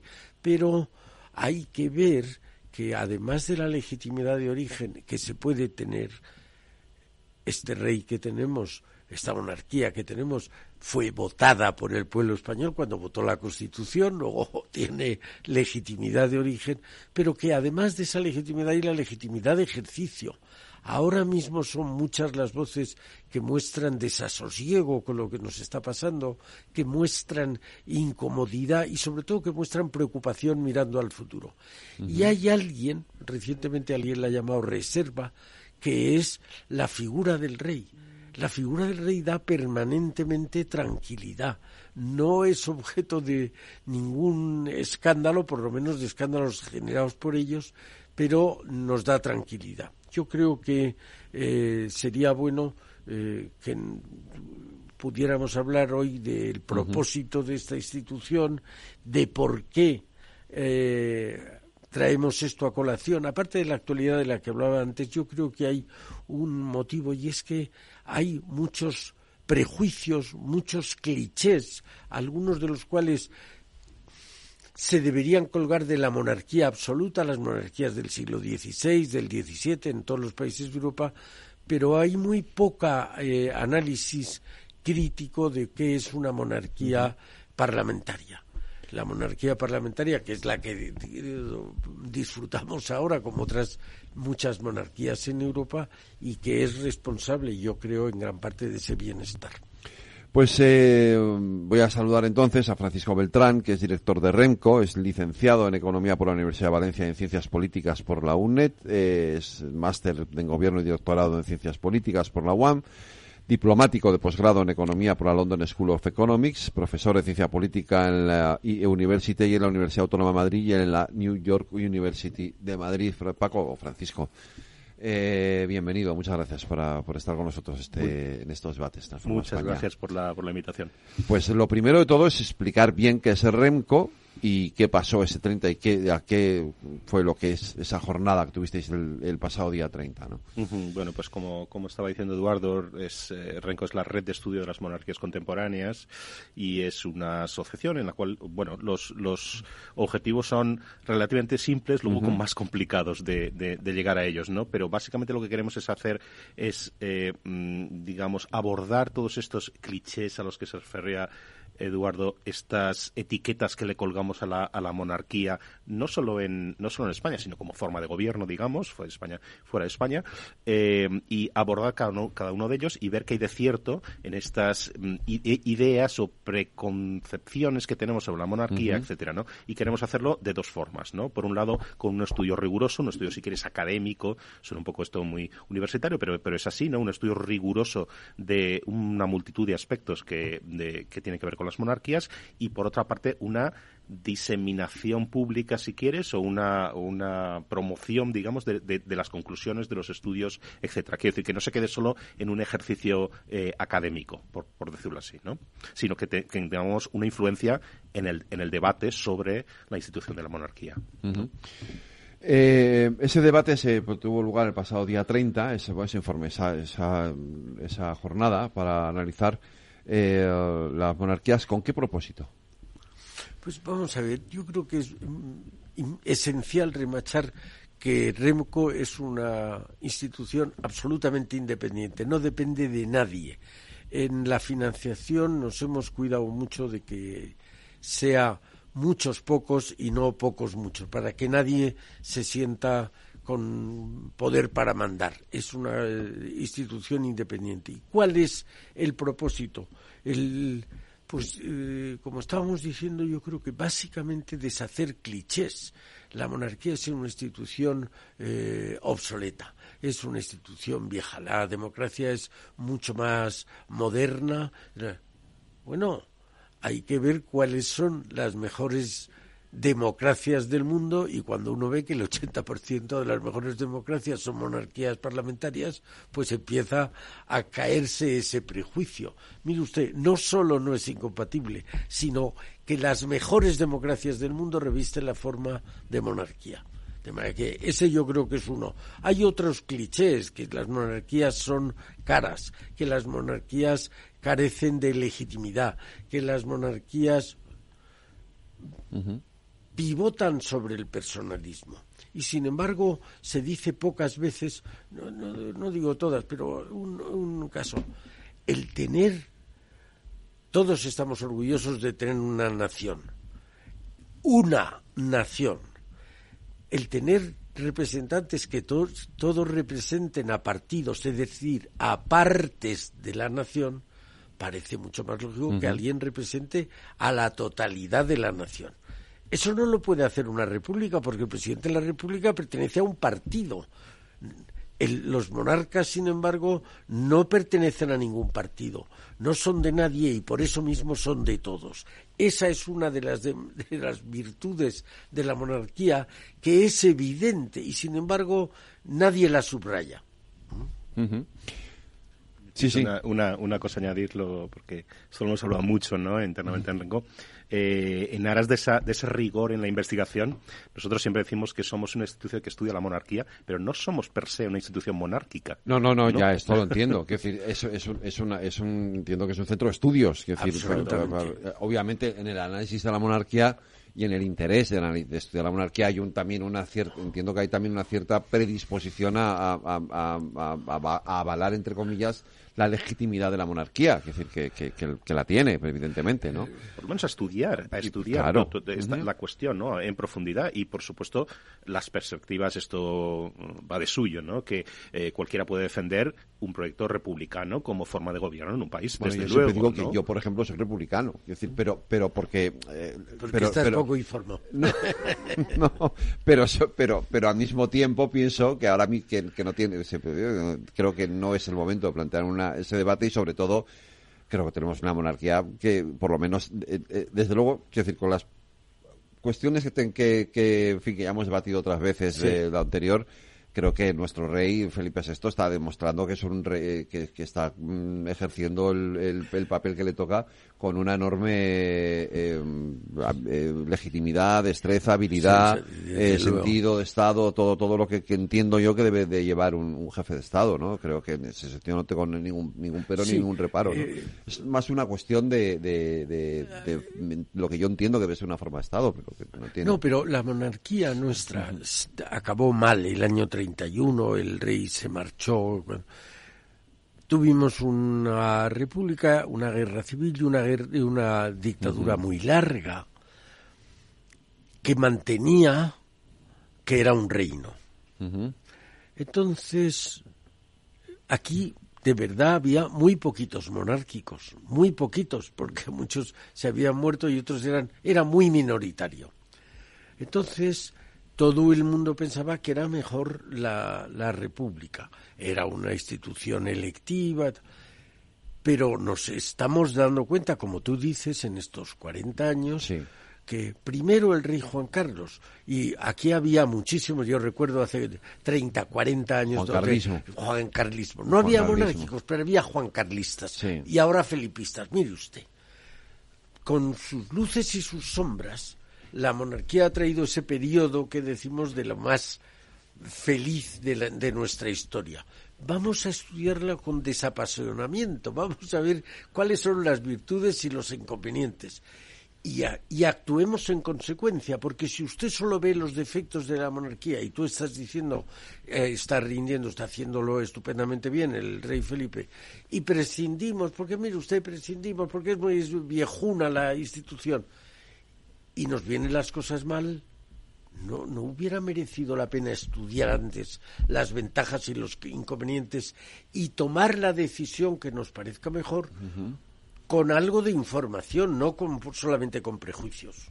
A mí me gusta, desde luego estoy totalmente de acuerdo con esto, ¿no? Pero quizá hay una, esta cosa que se ve siempre del Juan, Juan Carlismo, y no sé si se ha acuñado una expresión para para, para Felipe VI, ¿no? Pero Menos, yo creo que fuimos más juancarlistas que felipistas. Pero, Claro, pero, pero más allá de eso, hay una, hay una, esto está ligado con, con algo que creo que ha mencionado Eduardo al principio, esta, esta cuestión de la legitimidad de, de lo que en inglés se llama el performance, ¿no? El, el, el, ejercicio, ¿no? El ejercicio, ¿no?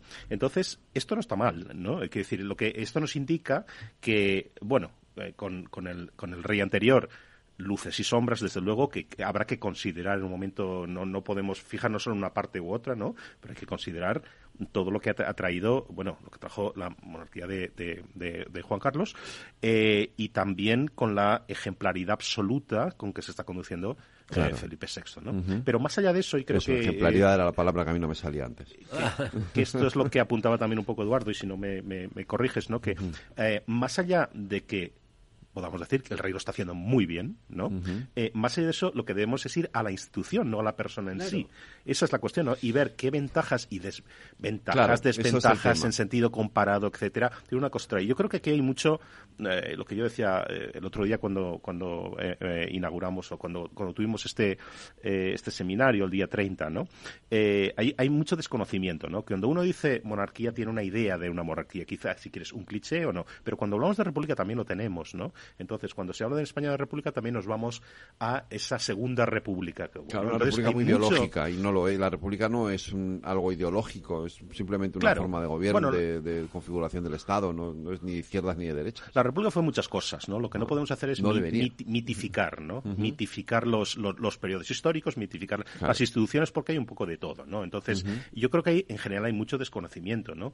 Eh, si tú preguntas a los jóvenes, yo hablaba el otro día de los jóvenes, ¿no? Porque el rey al, inaugurar eh, em, las, la solemne apertura de las Cortes, ¿no? que se llamaba, ¿no? que fue el otro día, hablaba de creo, más o menos en algo así como de legar las instituciones a nuestros jóvenes, ¿no? Sí. Entonces yo pensaba, eh, bueno, para legar las instituciones hay una cosa que es fundamental, ¿no? Que es un conocimiento de cómo funcionan esas instituciones, porque si no sabes cómo funcionan y qué papel juegan, ¿no? Y cómo están engarzadas unas con otras, ¿no? Porque hablamos de monarquía, pero quiere decir que va todo junto, ¿no? Lo que llamamos la todo lo que tiene que ver con la Constitución del 78 va todo junto, ¿no? No podemos, eh, no son piezas de quita y pon, por decirlo así, ¿no? Que a veces un poco jugamos con o experimentamos o tratamos de imaginar cómo sería una, forma de gobierno alterna, una jefatura de Estado alternativa sin pensar que va todo unido, ¿no? Em, y entonces lo que, lo que ahí apunto un poco también con lo que queremos hacer en Renco es este em, aportar conocimiento, ¿no? Porque hay mucho desconocimiento de cómo funcionan las cosas, ¿no? Sí, yo creo que es, es esencial. Dos puntos creo que merece la pena. Estaba diciendo Francisco que hay eh, clichés sobre la monarquía y también sobre la república. En España, que es un país ya muy viejo, hemos tenido dos repúblicas. Nadie sabe, o muy pocos saben, que las dos terminaron con dos dictaduras una de cinco años y otra de cuarenta años. Oiga, ¿quiere usted tener otra dictadura? Pues si quiere tener otra dictadura, el camino que parece más sencillo es eh, traer una república. Segunda opinión, la legitimidad de las elecciones. Estupendo, nada que objetar. Pero coja usted de los últimos veinte años, no de este año ni del pasado, de los últimos veinte años, y diga los grupos sociales que gozan de más crédito, de más reputación, de más confianza de la, de la opinión pública. Verá usted, por ejemplo, como los catedráticos o los médicos tienen muy buena imagen. Y nuevamente, y de eso especialmente me gustan, los militares y los cuerpos y fuerzas de seguridad del Estado. Oiga, ¿quiénes son los peores? ¿Quiénes tienen menos confianza en la sociedad? No lo digo yo, lo dicen todos los institutos de opinión pública los políticos y los sindicalistas. Curioso. Los dos que elige la gente son los que menos le gusta. Conviene que lo sepamos. No nos precipitemos a tener ninguna conclusión, pero simplemente conozcamos eso, que a la gente le gusta muy poco la gente que ha votado. Le gusta muy poco, que están por debajo, están en, de uno a diez, están entre el, el uno y medio y el dos y medio, oiga, que es muy baja calificación no lo critico, no se me ocurre criticarlo. Lo que digo es, ¿no será bueno al lado de todo el mundo, toda la clase política que es electiva, ¿no será bueno algún contrapunto? Alguno que diga, pues mire, este no es... No digo que lo sea, digo, ¿por qué no lo reflexionamos? Porque, porque todos, todos, bueno, pero esa reflexión fue la Constitución, ¿no? Tenemos, Sí, sí, desde luego, pero que todos tenemos prejuicios. Yo los tengo. Todo el mundo tiene prejuicios. es muy fácil que el que diga yo soy monárquico, yo soy republicano, tenga prejuicios. Lo que decimos en Remco es estudiémoslo sin ninguna posición previa. Estudiémoslo, eso no, no suena sí, sí, bien. Sí, sí, sí, por supuesto. Yo solo quiero discrepar en una cosa, ¿puedo? Hombre. A ver, que dos repúblicas terminaran en dictadura no significa que necesariamente tenga que pasar eso. Que no. Francia es una Francia es una república, Alemania es una república, Italia es una república, Portugal es una república. Es decir, la mayoría de los países que nos rodean son repúblicas, no son monarquías. Sí, sin embargo, ahí, ahí sí puedo. No terminan en dictaduras. No, no, no, no, no. no. Lo que es verdad. Tienes toda la razón. El hombre es el único animal que tropieza dos, dos veces, en la, misma, misma piedra. piedra. Podemos tropezar a, tres. A lo mejor es un problema pero, español. Pero no hay, a lo mejor. También y, puede y ser. tengo mi explicación de por qué ha sucedido eso, porque ha sido abrupta nuestra historia constitucional. ¿eh? No, no, no, pero lo que digo es defender la inexistencia de prejuicios, o sea, intentar quitarnos los prejuicios. Mm, Pero yo te digo eso también porque yo entiendo que hay, un, hay, una, hay también un cliché eh, sobre, la, sobre el tema de la República que, que, que yo siempre me empeño en, en desmontar, es decir, porque aquí tenemos la idea mal mal mal mala idea de decir de, de vincular hoy de, de, decir eh, si eres republicano eres rojo de izquierdas no no no perdón. Que, es que la república no es no es ni de izquierdas ni de derechas ni medio pensionista. Es una forma de, de, gobierno. del estado. no es un régimen político. eso es no es, es una forma político. de gobierno. Y el presidente de la república pues es un señor de izquierdas de derechas de centro de medio pensionista. Pero lo que es la república igual que la monarquía es una forma de configuración del Estado. El rey puede ser de izquierdas, de derechas, de centro o medio pensionista, pero es el rey, pero la monarquía es una monarquía y ya está. No, no tiene no, no tiene ideología. Sí, pero, sin embargo, sin embargo hay, hay, que tener en cuenta también cómo se presentan estas cosas en el debate público, ¿no? Uh -huh. Porque una cosa es lo que pasa sobre el papel, que yo creo que podríamos estar claro. de acuerdo a esto, y luego cómo se Ese traen tema. al, deba al Esa debate es la público. Cuestión. Entonces, aquí hay una hay, hay, una cosa que podemos aprender de nuestra historia también. Desde luego que una república no, no tiene por qué acabar en tragedia, ¿no? Desde luego. Desde luego. Pero bueno, hay, pero hay aquí lo ha que se llama pasado. aquí ha pasado y hay, y, y hay es que estudiar problema. eso y hay que Hay que tenerlo en cuenta. ¿eh? Uh -huh. Entonces, yo creo que hay una cosa que, eh, que no valoramos del todo. Hay muchas cosas aquí alrededor de este debate de monarquías y repúblicas que no, que no valoramos. Quizá porque como las tenemos, entonces creemos que las vamos a tener siempre, ¿no? Entonces, una cosa es la neutralidad, por ejemplo, ¿no? Hay dos cosas que son muy importantes. Una, la estaba diciendo Eduardo, es la cuestión de, del votar, de la democracia, etcétera, ¿no? Uh -huh. Pero bueno, hay, hay, otra que es, a mí me parece muy importante, ¿no? Y eh, tiene que ver con esto que decíamos de la república. Eh, la idea de neutralidad, ¿no? La idea de neutralidad es un valor fundamental en una monarquía. Sí. También debería serlo en una república, ¿no? Pero fijémonos quién, eh, digamos, habrá gente que es monárquica, pues por tradición, por historia, por familia, etcétera, por, por mil razones por y otras, razón y otras personas porque tienen un conocimiento mayor de la uh -huh. institución y les parece que esta es la forma de gobierno aquí y ahora para un país como España, una democracia, etcétera, que, uh -huh. es, que es la mejor de todas las alternativas, ¿no? Pero fijémonos quién, eh, eh, digamos, las personas, yo creo que, eh, que son vamos a llamar, que defienden esta idea monárquica, la fatura, jefatura del Estado, tienen la idea de una institución neutral una institución que está por encima de, eh, digamos, del ciclo político, por encima de los partidos, y eso tiene muchas ventajas. Fijémonos en quienes defienden la, la, la, hoy en día la República, ¿no? Por uh -huh. desconocimiento o quizá por cuestiones de programa político. No la ven como una institución, la institución neutral que debería ser, sino como una dimensión más para hacer eh, digamos, para mm, poder hacer actividad política, ¿no? Un, un, una capa más, una dimensión más. Y yo creo que esto en las condiciones, especialmente con el nivel, nivel de polarización que tenemos en España y lo que está pasando en España, yo creo que es lo peor que podríamos tener, una capa más para hacer batalla política muy legítima, ¿no? Pero, pero no la ven como esta institución neutral que las uh -huh. personas que ven la, a la monarquía Eso la ven es. como una institución exactamente neutral, ¿no? Uh -huh. Uh -huh. Sí, yo creo que hay una cosa importante. Yo creo que lo que estamos hablando es muy importante. Creo que la monarquía y, o la república son formas de gobierno y no son regímenes políticos. Dentro cabe cualquier cosa. Pero también es verdad que una república pertenece, el presidente de la república pertenece a la clase política y tiene las mismas ventajas y los mismos inconvenientes que la clase política.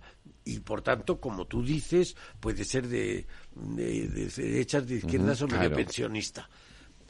Es más difícil encontrar un rey de izquierdas. Bueno, siempre decían que Juan Carlos se llevaba mejor con Felipe no, no, González que, que, con mejor, Aznar. Sí. No, pero es que ni de izquierdas ni de derechas el rey, la, la, esencia de la monarquía es que el rey sea la neutralidad. neutral. Eso, eso, eso Fíjate que es curioso, porque aquí en España yo creo que el, que el rey, tanto el rey Juan Carlos como el rey Felipe VI han demostrado eh, sobradamente su neutralidad. Y sin embargo, a quien, a, quien se le, a quien se le reconoce ese ejercicio de la neutralidad, se le reconoció a su muerte, fue a la reina de Inglaterra. Eh, de una manera, eh, pero casi, o sea, era como mm, eh, unánime, ¿no? La neutralidad, aquí también tenemos un rey que es muy neutral. Y luego hay otra cosa que creo que convendría deslindar. Derechas es conservador, izquierdas es progresista. Mire usted. Uy, qué debate me vas a abrir. No, no, no, no, no voy a abrir, no. Verás, los países más modernos del planeta, en cuanto a ideología política, en cuanto a progreso material, en cuanto a libertades en la calle, son los países del norte de Europa, Noruega, Suecia, Dinamarca, y sin embargo son los que más conservan un ejemplo en el que nadie cae. Tienen la cruz de, la cristiandad en su bandera. Son tradicionales como pocos en el mundo.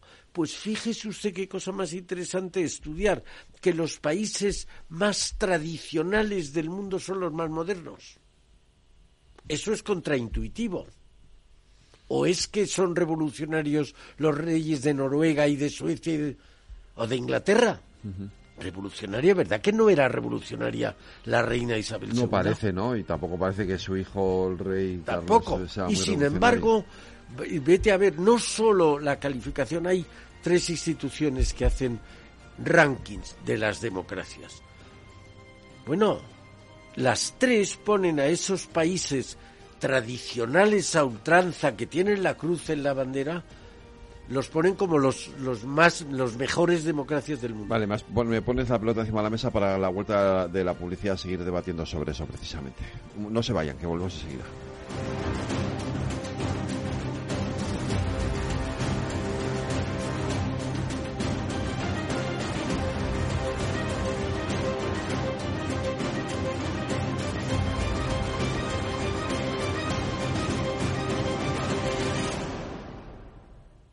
Transforma España.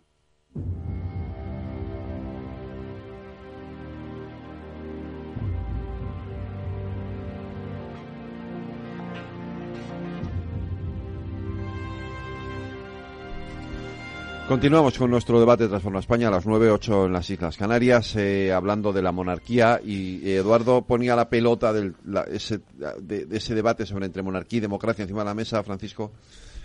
Y tú querías añadir algo sobre esto. Sí, bueno, yo quería añadir tantas cosas, ¿no? Porque el debate da para, para, muchos, ir en muchas direcciones, ¿no? Por un lado, por un lado la cuestión de la, de la, de, de la democracia en sí, de votar, y por otro lado la cuestión de la modernidad. Es que tenemos datos, ¿no? De esto que estaba comentando Eduardo, eh, de las, de las, mm, digamos, hay unos estudios, por ejemplo, el World Value Surveys, que clasifica, hace unas macroencuestas en todo el mundo y pregunta a la gente por sus valores, ¿no? Por sus valores tradicionales o no tradicionales, ¿no? Y mm, con una enormidad de datos, ¿no? Puedes clasificar a los países en conjuntos de, en conjuntos de valores, si son más tradicionalistas o más mm, postmodernos, lo que se llaman, ¿no? Si son más postmaterialistas. El postmaterialismo siempre, bueno, pues cuando en lugar de fijarte en la economía y el empleo y, el crecimiento económico, pues te, te, fijas más en cosas como la igualdad, la igualdad de género, el medio ambiente, etcétera, etcétera. Bueno, pues todos, entonces clasificamos estos países los países más modernos en ese sentido, más alejados del polo tradicionalista, son justo todas de eh, monarquías, ¿no? Que son las monarquías eh, nórdicas y después las anglosajonas, ¿no? Que también están con la Commonwealth, que incluimos allá Canadá, eh, Nueva Zelanda, etcétera, etcétera. Con lo cual tenemos datos para mostrar esto. Esto que se suele decir que las monarquías son algo viejuna, esto no es verdad, ¿no? O sea, hay mucho que estudiar aquí, ¿no? Pero esto lo podemos ya decir, esto es un cliché. Estos son los clichés a los que nos referíamos al principio, ¿no? Y luego la cuestión de la la democracia. También es una, una, cuestión que, claro, mm, mm, sobrevaloramos, por decirlo así, la cuestión de votar, ¿no? Entonces, ah, yo he escuchado últimamente argumentos que dicen, bueno, si la monarquía es tan buena, ¿por qué no la podemos votar, no? Como si no lo hubiéramos votado ya eh, en la Constitución, que es el origen de la legitimidad de todo, no solo de la, de la monarquía, sino de todo, de todo, del sistema político, de los políticos que tenemos, de las instituciones, ¿no? Bien, eh, Entonces, hay cosas que es mejor no votarlas. Esto puede sonar contraintuitivo y puede ser eh, sonar casi incluso como antidemócrata, pero no es así. Eh, las democracias no son, no es una cuestión, por lo menos las democracias liberales, no son una cuestión solo de votar, es una cuestión de tener una serie de instituciones que protegen a las minorías, que protegen una serie de valores, ¿no? Y eso es lo que llamamos las instituciones contramayoritarias, que es un palabra de estos que utilizamos los, los profesores, ¿no? Pero, pero en realidad significa que tenemos tribunales independientes, tribunales eh, de expertos, eh, un tribunal constitucional es el perfecto ejemplo de una, de una institución contramayoritaria. Aquí no votas, no votas los componentes. Sería un absoluto desastre que pudieras votar eh, los componentes de estas o los integrantes de estas instituciones. ¿no? Entonces, sobrevaloramos demasiado la cuestión de elegir, de votar y no aquello que es permanente y no electivo, ¿no? Si se entiende el argumento, ¿no? Sí, sí, sí, sí, sí. yo creo eh, esa escasa confianza que los elegidos tienen en sus eh, electores, eh, o sea, de sus electores, que los lo han reconocido los propios gobiernos, no español, los propios gobiernos de todos los países, por lo menos europeos, cuando se dice, mire usted, vamos a crear la Comisión Nacional del Mercado de Valores o el Consejo del Banco de España oiga, y esos no están elegidos. ¿Por qué es? Porque dan más confianza a la gente, a la sociedad, en la calle, que si fueran dependieran del gobierno. Ahora mismo, si decimos, eh, este, los jueces han sido elegidos por el gobierno, pues entonces Europa no le gusta que los jueces sean elegidos por el gobierno porque va en contra de la división de poderes, de la separación de poderes. Esto yo creo que tiene algo de contraintuitivo, pero me parece que la raíz de lo contraintuitivo le da en que la gente menos, las, las personas, las categorías menos apreciadas por la eh, sociedad son las que ha elegido la sociedad. Eso es contraintuitivo. Uno piensa que si ha elegido a uno, ese es el que más le debe gustar. Ahora en la calle está mucho más como se decía antes, mm. en boca de dueñas la clase política. Y la clase política hay que respetarla, hay que pero hay que ponerle también límites. La Constitución, que es, como decía Francisco, la, la, raíz de todo, también dice no vale la mayoría. En el fondo, el, el, lynch, el que dio origen a la palabra linchamiento, si la mayoría del pueblo quiere matar a este porque ha cometido un delito o ha cometido una infidelidad, oiga, no, hay, hay que tener un sistema que no es selectivo, la judicatura no es selectiva. Mm. Y no debe ser selectiva para mantener la separación de poderes. Yo creo que es muy necesario el eh, estudiar, tú lo dices y tienes razón, desapasionadamente. Claro, es que si no es imposible. Claro, pero, pero hay que hacerlo porque si no nos podemos cargar instituciones que son muy valiosas. Ese es el, el, eliminar o quitar ese componente emocional es fundamental porque fundamental, fundamental. Si no, si no, el debate no, no va a ninguna parte. Es decir, y además lo vemos con otros debates. Es decir, en cuanto entra el componente emocional en un debate político, eh, no hay manera de ponerse de acuerdo o de poder llegar a una, una solución. Eh, Francisco, yo sí quería preguntarte por el, o preguntaros a los dos también por la comparación de la monarquía española en relación al resto de las monarquías europeas. Bueno, son, eh, esta es otra, eh, me repito un poco, ¿no? Sí. Un disco rayado, pero es del desconocimiento también, ¿no? Del que hablábamos, ¿no? Y esto es una de las, es una de las cuestiones que, que llevamos también, que, es muy importante para Renco, ¿no? Que todos los estudios que hacemos, yo creo que todos los que hemos, eh, eh, de los que hemos recibido hasta ahora, de los investigadores, son estudios comparados, ¿no? Es decir, que lo que intentamos hacer ver es que muchas de las cosas que nos parecen excepcionales en España respecto a la Casa Real, a la Corona, etcétera, son exactamente iguales en otras monarquías europeas y en otras monarquías del mundo. Pero no solo son eh, ciertas cosas e, idénticas, ¿no? O son muy, muy similares, ¿no? Sino que además ciertas cosas que creemos que son privilegios o etcétera de la, de la corona española, por ejemplo, son cosas que están presentes también en otras constituciones, en constituciones republicanas también, en formas de gobierno republicanas. Una, por ejemplo, uno de los estudios que tenemos es un estudio sobre la inviolabilidad de la, de, la jefatura del Estado, Javier Tajadura y, y Josué de Miguel, que son dos expertos constitucionalistas. Eh, entonces, ellos demuestran en su trabajo algo eh, que es que la inviolabilidad del jefe de Estado no en, España no es porque sea la inviolabilidad del rey que tenemos, sino que es la inviolabilidad está en todas las constituciones, las republicanas también. Los jefes de Estado republicanos son inviolables en el ejercicio de sus, de sus funciones.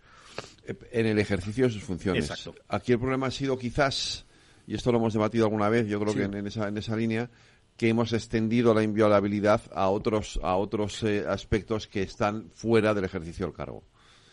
Y quizás ese ha sido, o, digamos, podía haber sido el error, ¿no? En el momento de que, se elaboró la Constitución o que se... Es el debate, ¿no? Yo, entiendo que esa es la parte del debate que pues, sería comprensible, es decir, no limitar la inviolabilidad al ejercicio del cargo. Igual que se limita el aforamiento de los diputados al ejercicio del cargo. O sea, y, con muy buen juicio. Y con buen juicio, claro, efectivamente. ¿no? Si uno un diputado va por la calle y, roba el bolso a una señora, o, eh, obviamente no es inviolable, es decir, eh, no tiene aforamiento, se le, se, le juzga y ya está, ¿no? Entiendo que esa sería la, diferencia, ¿no? No, pero a veces parece que, que, decir, que parece, eh, presentamos cosas como si fuera un privilegio, ¿no? Un privilegio que los demás no tienen. Sí, pero sí lo tienen. En, en, en realidad, no, pero en realidad quiero decir, las figuras, a ver, yo no soy jurista, pero las tiene un sentido total. Yo me está mereando el título segundo de la Constitución, que es el que habla de la corona, ¿no? y, cómo habla específicamente de la inviolabilidad del, del, monarca español, ¿no? Quiero decir, cualquier cosa que el rey hace en España está refrendada por, por alguna otra persona, ¿no? Normalmente por el presidente o por los miembros del gobierno, ¿no? Entonces, en ese sentido es inviolable. No, no quiere decir que esa, esa, digamos, la acción de la que estemos hablando no se responsabilice nadie. Simplemente es que el responsable al final no es el rey, porque el rey no tiene un poder ejecutivo. Esto, hay, esto no podemos olvidarlo, ¿no? Tiene muchos poderes, por decirlo así, representación, poderes simbólicos, etcétera, muy importantes, pero es el rey no gobierna. En las democracias constitucionales el rey no, gobiernan, ¿no? Que esto parece que nos olvidamos a veces, ¿no? Sobre todo cuando pedimos, es el debate ahora un poco, ¿no? Que el rey haga cosas que no puede hacer. Esto, claro, claro. Ahí el, debate de la inviolabilidad es interesante en eso, quiero decir, sobre todo, ¿no? Porque, porque mm, tiene que tomar, o sea, no tiene que tomar decisiones, es decir, tiene que hacer cosas que le vienen mandatadas por la Constitución. A mí cuando, cuando desde algunos sectores se le critica porque, eh, por, ejemplo, y me meto un poco en política, no quería, pero, pero por ejemplo, cuando el rey eh, designa a un candidato a la presidencia del gobierno, lo hace eh, em, respondiendo eh, exactamente y al, artículo, es el artículo 90, ¿no? Me parece, de la Constitución, ¿no? El que dice, oiga, tiene que, tiene que designar a uno. Si es de Universal, tiene que designar a otro. Es decir, es que no le queda, que tiene que hacer lo que tiene que hacer. Por, eso, por eso tiene que llevar el refrendo siempre. Junto a la firma del rey tiene que haber la firma de algún responsable que es el que responde. El rey no responde en justa reciprocidad a que no puede tomar eso ninguna decisión. Y eso es importante, saberlo y destacarlo. Es decir, el rey actúa siempre cumpliendo con el mandato constitucional que tiene.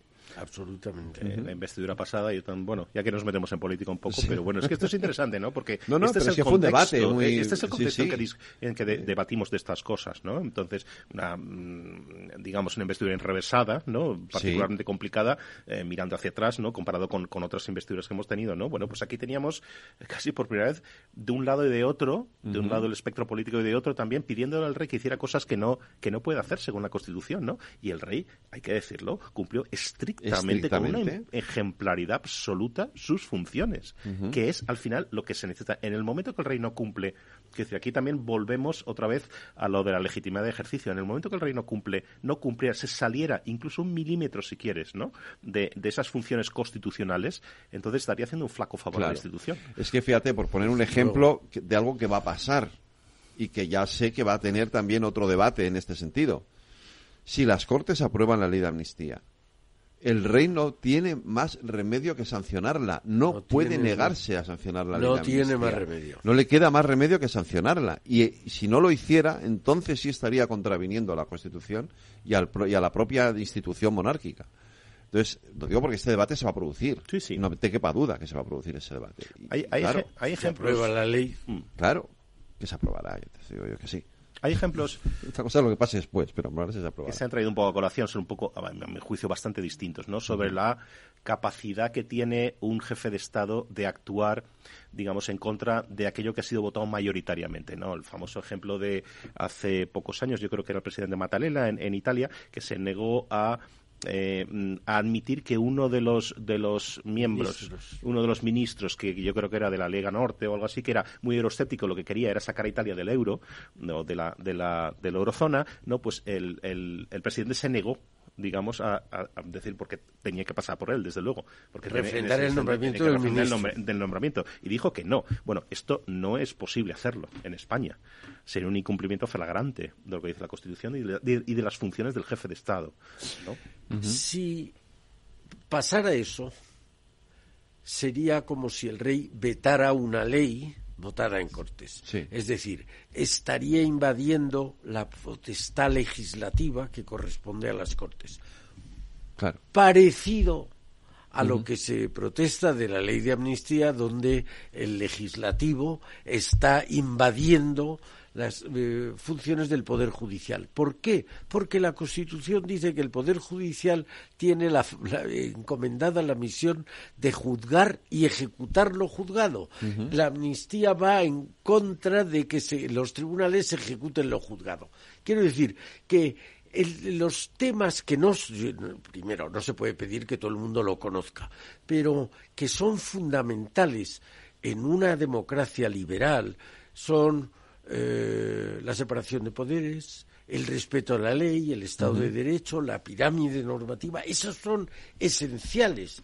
Y sin embargo, si nos saliéramos ahora a la calle y le preguntáramos a la gente, ¿a usted le importa que se, se rompa con la división de poderes? La mayoría de la gente no sabe lo que es la división de poderes. Diría, pues, ¿qué me, qué me cuenta usted de la división de poderes? Y sin embargo, es un elemento súper esencial. Si no queremos que haya alguien que se pueda eh, erigir como el autócrata absoluto. Si no queremos eso, es sagrado el principio de división de poderes. Pues ese principio lo rompería el rey si se negara a firmar una ley votada en Cortes. Pero fijémonos qué contraste con esto que está ocurriendo, esto que está diciendo, explicando Eduardo, antes lo hablábamos un poco, ¿no?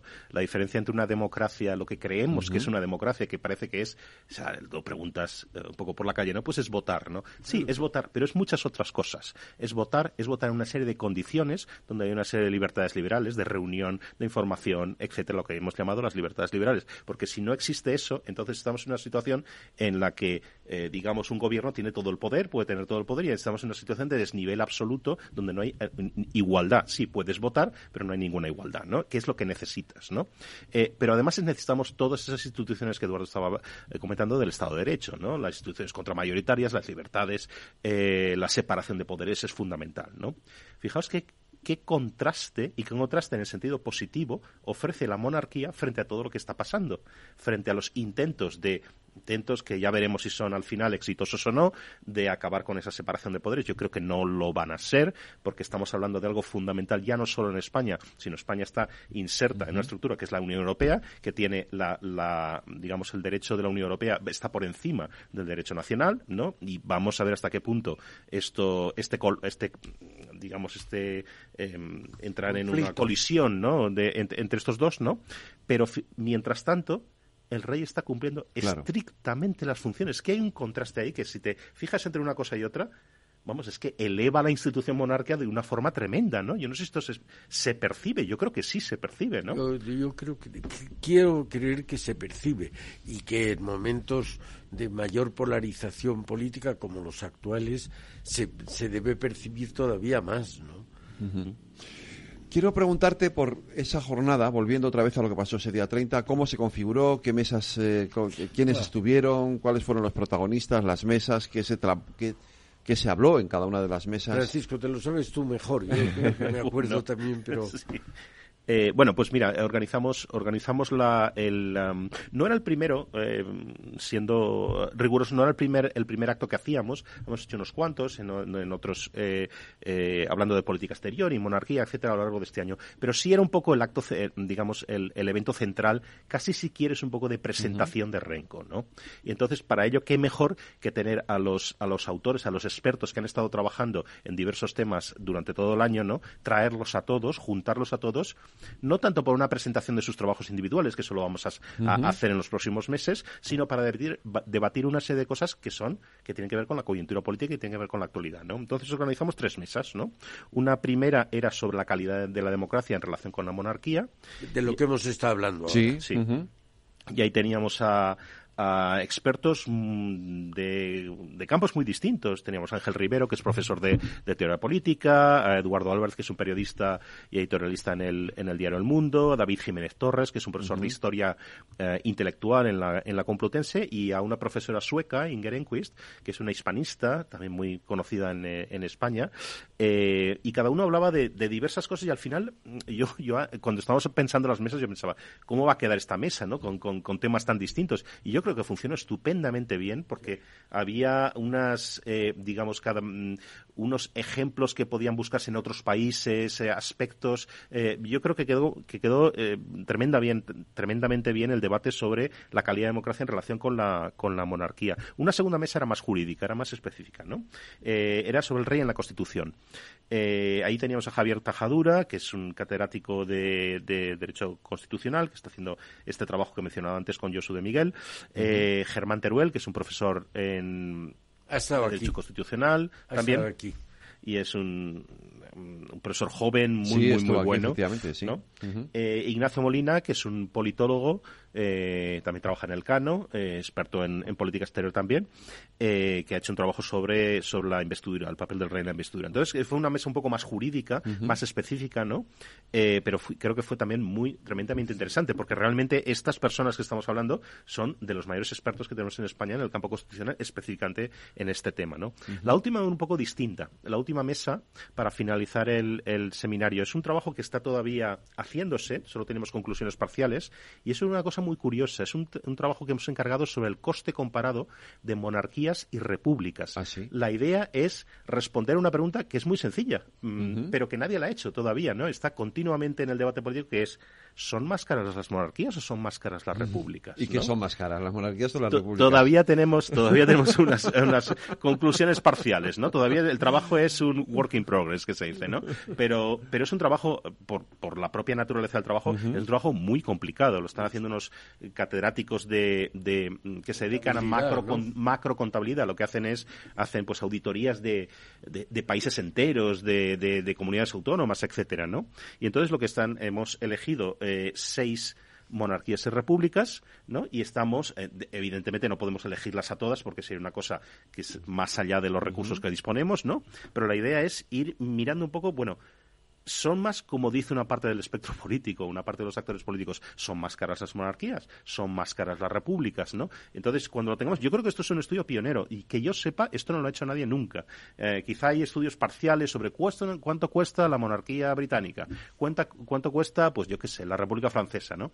Pero esto es, complicado porque vamos a, más allá de lo que es el presupuesto público, por ejemplo, lo que se dedica, la parte del presupuesto público, por ejemplo, a la Casa Real Española. Desde luego, el coste de la monarquía en España es mucho mayor que eso, ¿no? Y en cualquiera de los, de los países que, estamos estudiando. Por eso es un estudio complejo, pero yo creo que cuando lo tengamos va a ser un estudio que va a haber mucho interés. Lo que nos dijeron el otro día es que estos profesores es que mm, esa complejidad, porque hay que homogeneizar los datos, porque hay costes que se imputan a distintos ministerios, aparte de lo que vaya directamente a la Casa Real, porque es muy mm, difícil, hay actos como por ejemplo, que lo tenemos reciente, eh, la jura de la princesa Leonor, pues es un gasto que no hay todos los años, porque la anterior jura fue hace 15 eh, años o sea. No, muchos más, hace casi 40 años. Entonces, eso es un gasto que hay que dividir. Entonces, pero lo que nos van eh, ahormando es que hay monarquías caras, y monarquías baratas. Y hay repúblicas caras y repúblicas baratas. Eso es, la república, por no hablar de monarquías, francesa es cara, la italiana es barata. ¿Eh? ya, digo que hay que hacer eh, más. La, la, monarquía inglesa es cara. Claro. Muy cara. Muy cara. Y la monarquía española muy barata. Mucho más. incluso, siendo un poco cínico, podemos hablar de una monarquía en Francia también, ¿no? Porque se conducen como si fueran una, todavía una monarquía, ¿no? Pero, pero, desde luego es una república que es, conocido que es tremendamente cara. la italiana también. ¿no? Entonces, desde luego, lo, lo, que ya se puede decir es que es, esto de afirmar que las monarquías son per se más caras que las repúblicas, esto no es verdad. Esto ya lo sabemos, ¿no? Y ahora vamos a ahondar, vamos a ir más al detalle sobre, sobre, sobre esta cuestión. Pues vamos a ello. Yo creo que eh, no, no, querría dejar ese carácter, digamos, independiente que tiene Remco Remco, el alma fundadora de Remco es eh, el profesor Emilio Lamo de Espinosa. Sí, es verdad. Que también ha estado aquí. También ha estado y el presidente es un antiguo presidente del Senado del PSOE, que es Juan José Laborda, que tiene una cátedra en la Universidad de Burgos. Y que son los que condujeron el evento del otro día. Uno habló al principio, otro habló al final, aparte de Francisco, que también eh, habló. Pero lo que quiero decir es que intentamos esa independencia combinarla con la pluralidad. Hay, un, alguien del PSOE, alguien que no es del PSOE, alguien. También nos gustaría, y lo estamos haciendo en la financiación, que no sea una institución madrileña, que sea una institución española. Y hemos ido a pedir dinero por ahora hemos estado en Cataluña, hemos estado en Andalucía, además de Madrid, tenemos preparado un viaje a Bilbao y un viaje a Valencia para que sea una institución nacional y de alguna manera abierta a todas las sensibilidades. Y tenemos, tenemos actos preparados para el año 2024 en muchos de estos sitios en, en, España también.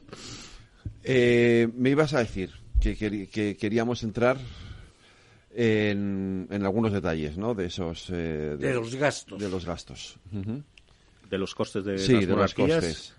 Todavía estamos en esa en esa fase en la que no todavía no conocemos al detalle, hasta la coma, ¿no? Cuánto nos cuesta, cuánto cuesta la monarquía británica comparada, por ejemplo, con la República eh, portuguesa, ¿no? Pero esa es la esa es la idea, esa es la ambición que tenemos. Son mm, tres eh, repúblicas y tres monarquías que hemos elegido para este para este estudio que lo que pensamos es, evidentemente, seis casos no son representativos de los 200 países que hay en el mundo, porque sería un trabajo imposible de hacer, absolutamente imposible. Y el Banco Mundial puede hacer una cosa como estas, ¿no? Pero, sin embargo, sin embargo, sí pueden arrojar una luz muy importante, ¿no? A este debate, que es uno de los, de nuevo, viéndolos, hablando de los clichés, eh, eh, es. uno de los clichés más que más se oyen, ¿no? ¿Por qué tenemos que pagar una cosa tan cara porque, eh, porque esta institución, ¿no? Bueno, pues esto puede ayudar a desmontar, que no lo sabemos todavía. Es que otra, otra cosa es, yo remarco esto, que estamos abiertos. Puede desmontarlo o no desmontarlo. pero lo que queremos es saber la verdad. luz y, datos, ¿no? Pues eh, eh, con esa luz y con esos datos eh, vamos a lo, vamos a, a, ver o a centrar un poquito el tipo los pocos minutos que nos quedan esos ataques que, que no son nuevos eh, a la monarquía, ¿no? y no solo aquí, también, entiendo que también, no sé si es más aquí que en otros países de, Europa o en otras monarquías o es una o esto es algo general. De nuevo hay que ir a cada a cada caso. desde luego yo creo que va por oleadas, ¿no? También y tiene que ver, pues las protestas contra las instituciones son siempre tienen que ver con otras cosas, ¿no? Tienen que ver pues con cuestiones económicas, como uno se ve en, en, en, la sociedad, etcétera. Es lo mismo que el, apoyo o el eh, o la falta de apoyo a las, a las democracias, pues son oleadas, ¿no? También, ¿no? Eh, depende también. El otro día nos contaba esta profesora Ingerenkis que en, en, Suecia, un país que siempre ha sido socialdemócrata y que es de tradición socialdemócrata, se llama así, aunque haya gobiernos conservadores, ¿no? Eh, o sea, es un país muy progresista en ese sentido, en su cultura política. La cuestión de la monarquía no es un debate. No, no, no hay ningún. Nadie habla de la monarquía, no es una cuestión que salga de. Es una cosa absolutamente aceptada. Le preguntaron a un primer ministro socialdemócrata sueco. Oiga, ¿por qué no, usted que es republicano, por qué no saca el tema de la monarquía y dijo porque dejaría de ser votado. Sí, sí, perdería las elecciones. Perdería las elecciones. Pero hay una cosa interesante. Los españoles, y esto lo hemos hablado aquí, Federico, muchas veces, tenemos tendencia a valorarnos nosotros poco. Yo recuerdo hay una institución que no es REMCO que se llama las tertulias hispano-británicas, que lleva ya 35 o 36 años funcionando y que en una de ellas hace, pues puede hacer 20 años, nos estaban hablando los ingleses del annus horribilis, del año horrible de la monarquía inglesa, que si no recuerdo mal fue en 97 cuando murió la princesa Diana de Gales. Entonces me contó uno que tenía llevaba las relaciones entre la Cámara de los Comunes y el y Buckingham Palace que habían hecho un estudio que habían tardado un año de ver la monarquía inglesa, de qué monarquía liberal del mundo podía aprender. Y, me dijo, yo no lo he leído el estudio, me dijo, eh, después de un año de estudiar, la única monarquía que nos puede dar lecciones es la monarquía española. Estoy hablando del año 97, 98, 99, que es cuando me contaron eso. Quiero decir que no, no nos lo queremos creer, pero somos referencia en muchas cosas. Y una de ellas es que la monarquía española, que de alguna manera con la restauración es reciente, pues está de hecho dando lecciones a otras monarquías. Sí, yo diría que esto vale, vale para, para el día de hoy también, ¿no? Eh, algo que hemos tocado son un poquito de referencia la hiperejemplaridad, ¿no? Si, no sé si existe la, expresión, no me la acabo de inventar, ¿no? Pero esa hiperejemplaridad que también la tratamos el otro día en el seminario, ¿no? Hasta cuándo, em, ¿cuál, ¿cuál, es el límite, ¿no? De, de, la, de la ejemplaridad. Desde luego la ejemplaridad es fundamental, pero estamos hablando también de seres humanos que forman la, familia, las familias reales en general, y, se les exige aquí y en todos lados también una ejemplaridad extrema, extrema, ¿no? Entonces, ¿es sostenible esto? Yo, yo no lo sé, a mí me parece muy interesante esto. Mucho, y Emilio sacó a colación que los miembros de las familias reales tienen limitados derechos fundamentales. Claro no tienen libertad de opinión, no pueden, no tienen, no se pueden casar con quien quieran, no pueden viajar a donde les dé la gana. Son limitaciones en derechos fundamentales, ¿eh? que los demás no aceptaríamos que nos los limitaran.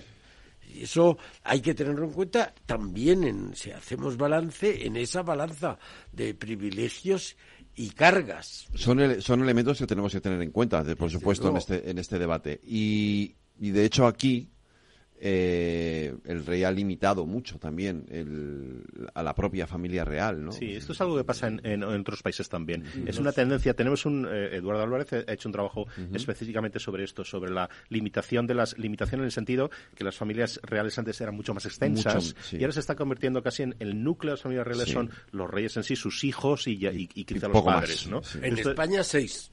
Esto es así, pero en Dinamarca también que, es, que fue un caso bastante sonado y reciente, también se limitó a que solo los hijos, etcétera, ¿no? Y Precisamente para evitar excesos, entiendo, y para no dar la imagen de monarquías eh, que con que despilfarro o que tuvieran esto, ¿no? Entiendo. y control. Es decir, si tienes 400 en la familia real es imposible de controlar. Claro, efectivamente. Pues eh, Francisco, Eduardo, muchísimas gracias eh, por, eh, por este, ha sido súper apasionante. Fíjate lo rápido que se nos ha pasado a hablar. Sí, es verdad. Hemos tenido un debate muy intenso y muy, muy apasionante. Muchísimas gracias. A, ti, Federico. Cuidaros. Gracias. gracias. Capital Radio. Música y mercados.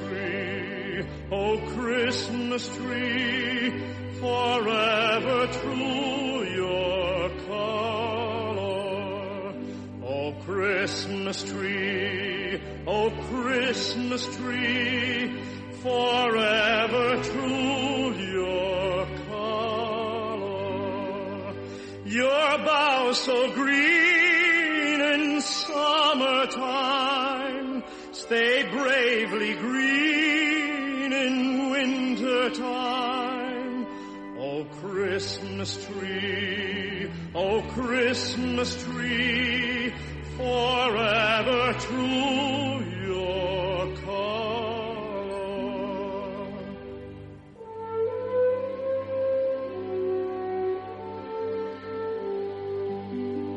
Oh Christmas tree, oh Christmas tree, how sturdy. God. Christmas tree, oh Christmas tree, how sturdy God hath made thee. Thou bidst us all place faithfully our trust in God unchangingly. Oh Christmas tree, oh Christmas tree, how sturdy God hath made thee.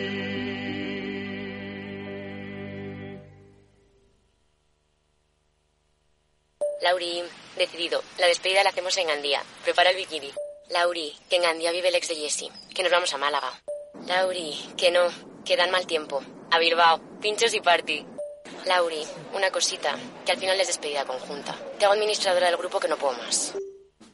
En Renfe tenemos más de 1500 destinos para que siempre puedas llegar a donde quieras llegar. Nadie te da más. No todos los trenes son como Renfe. Renfe, tu tren.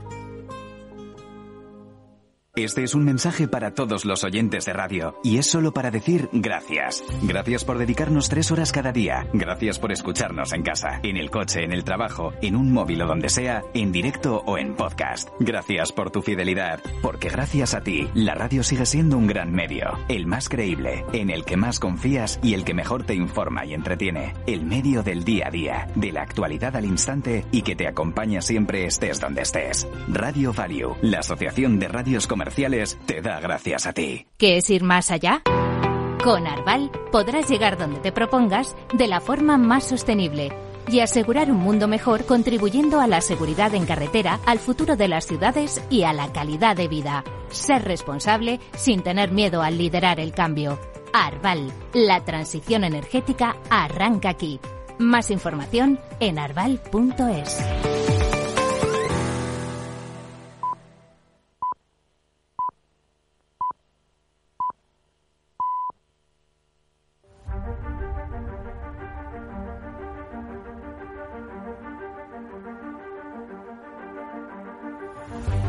Bienvenido a El Viajero de la Ciencia, el programa de divulgación que sigue la órbita de tu curiosidad. Acompáñanos si quieres respuestas, pero sobre todo si te haces muchas preguntas. El Viajero de la Ciencia, con Carlos Alameda.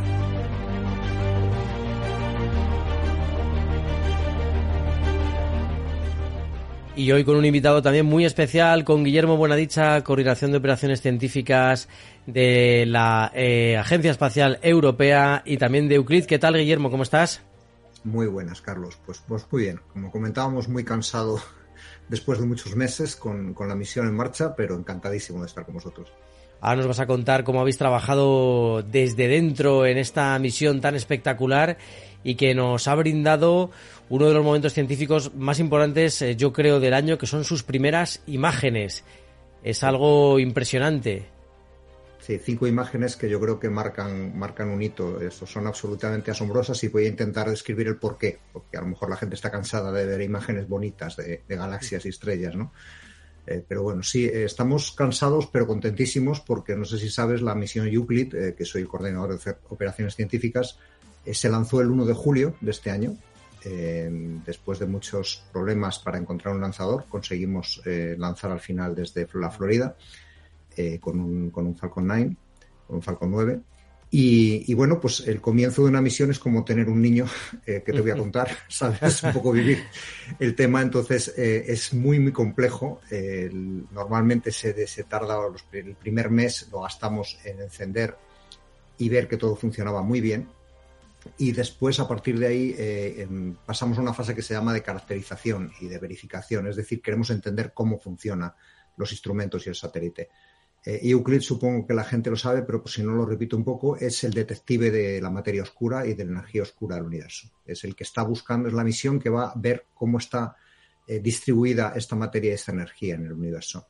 Entonces, para hacer eso, la única forma que tenemos es de ver la materia visible, porque la materia oscura y la energía oscura no se ven con lo cual lo que tenemos es que cartografiar muchísimo universo, eh, muchísimos miles de millones de galaxias, ver su forma, su posición, su distorsión y construir con eso un mapa 3D, ¿no?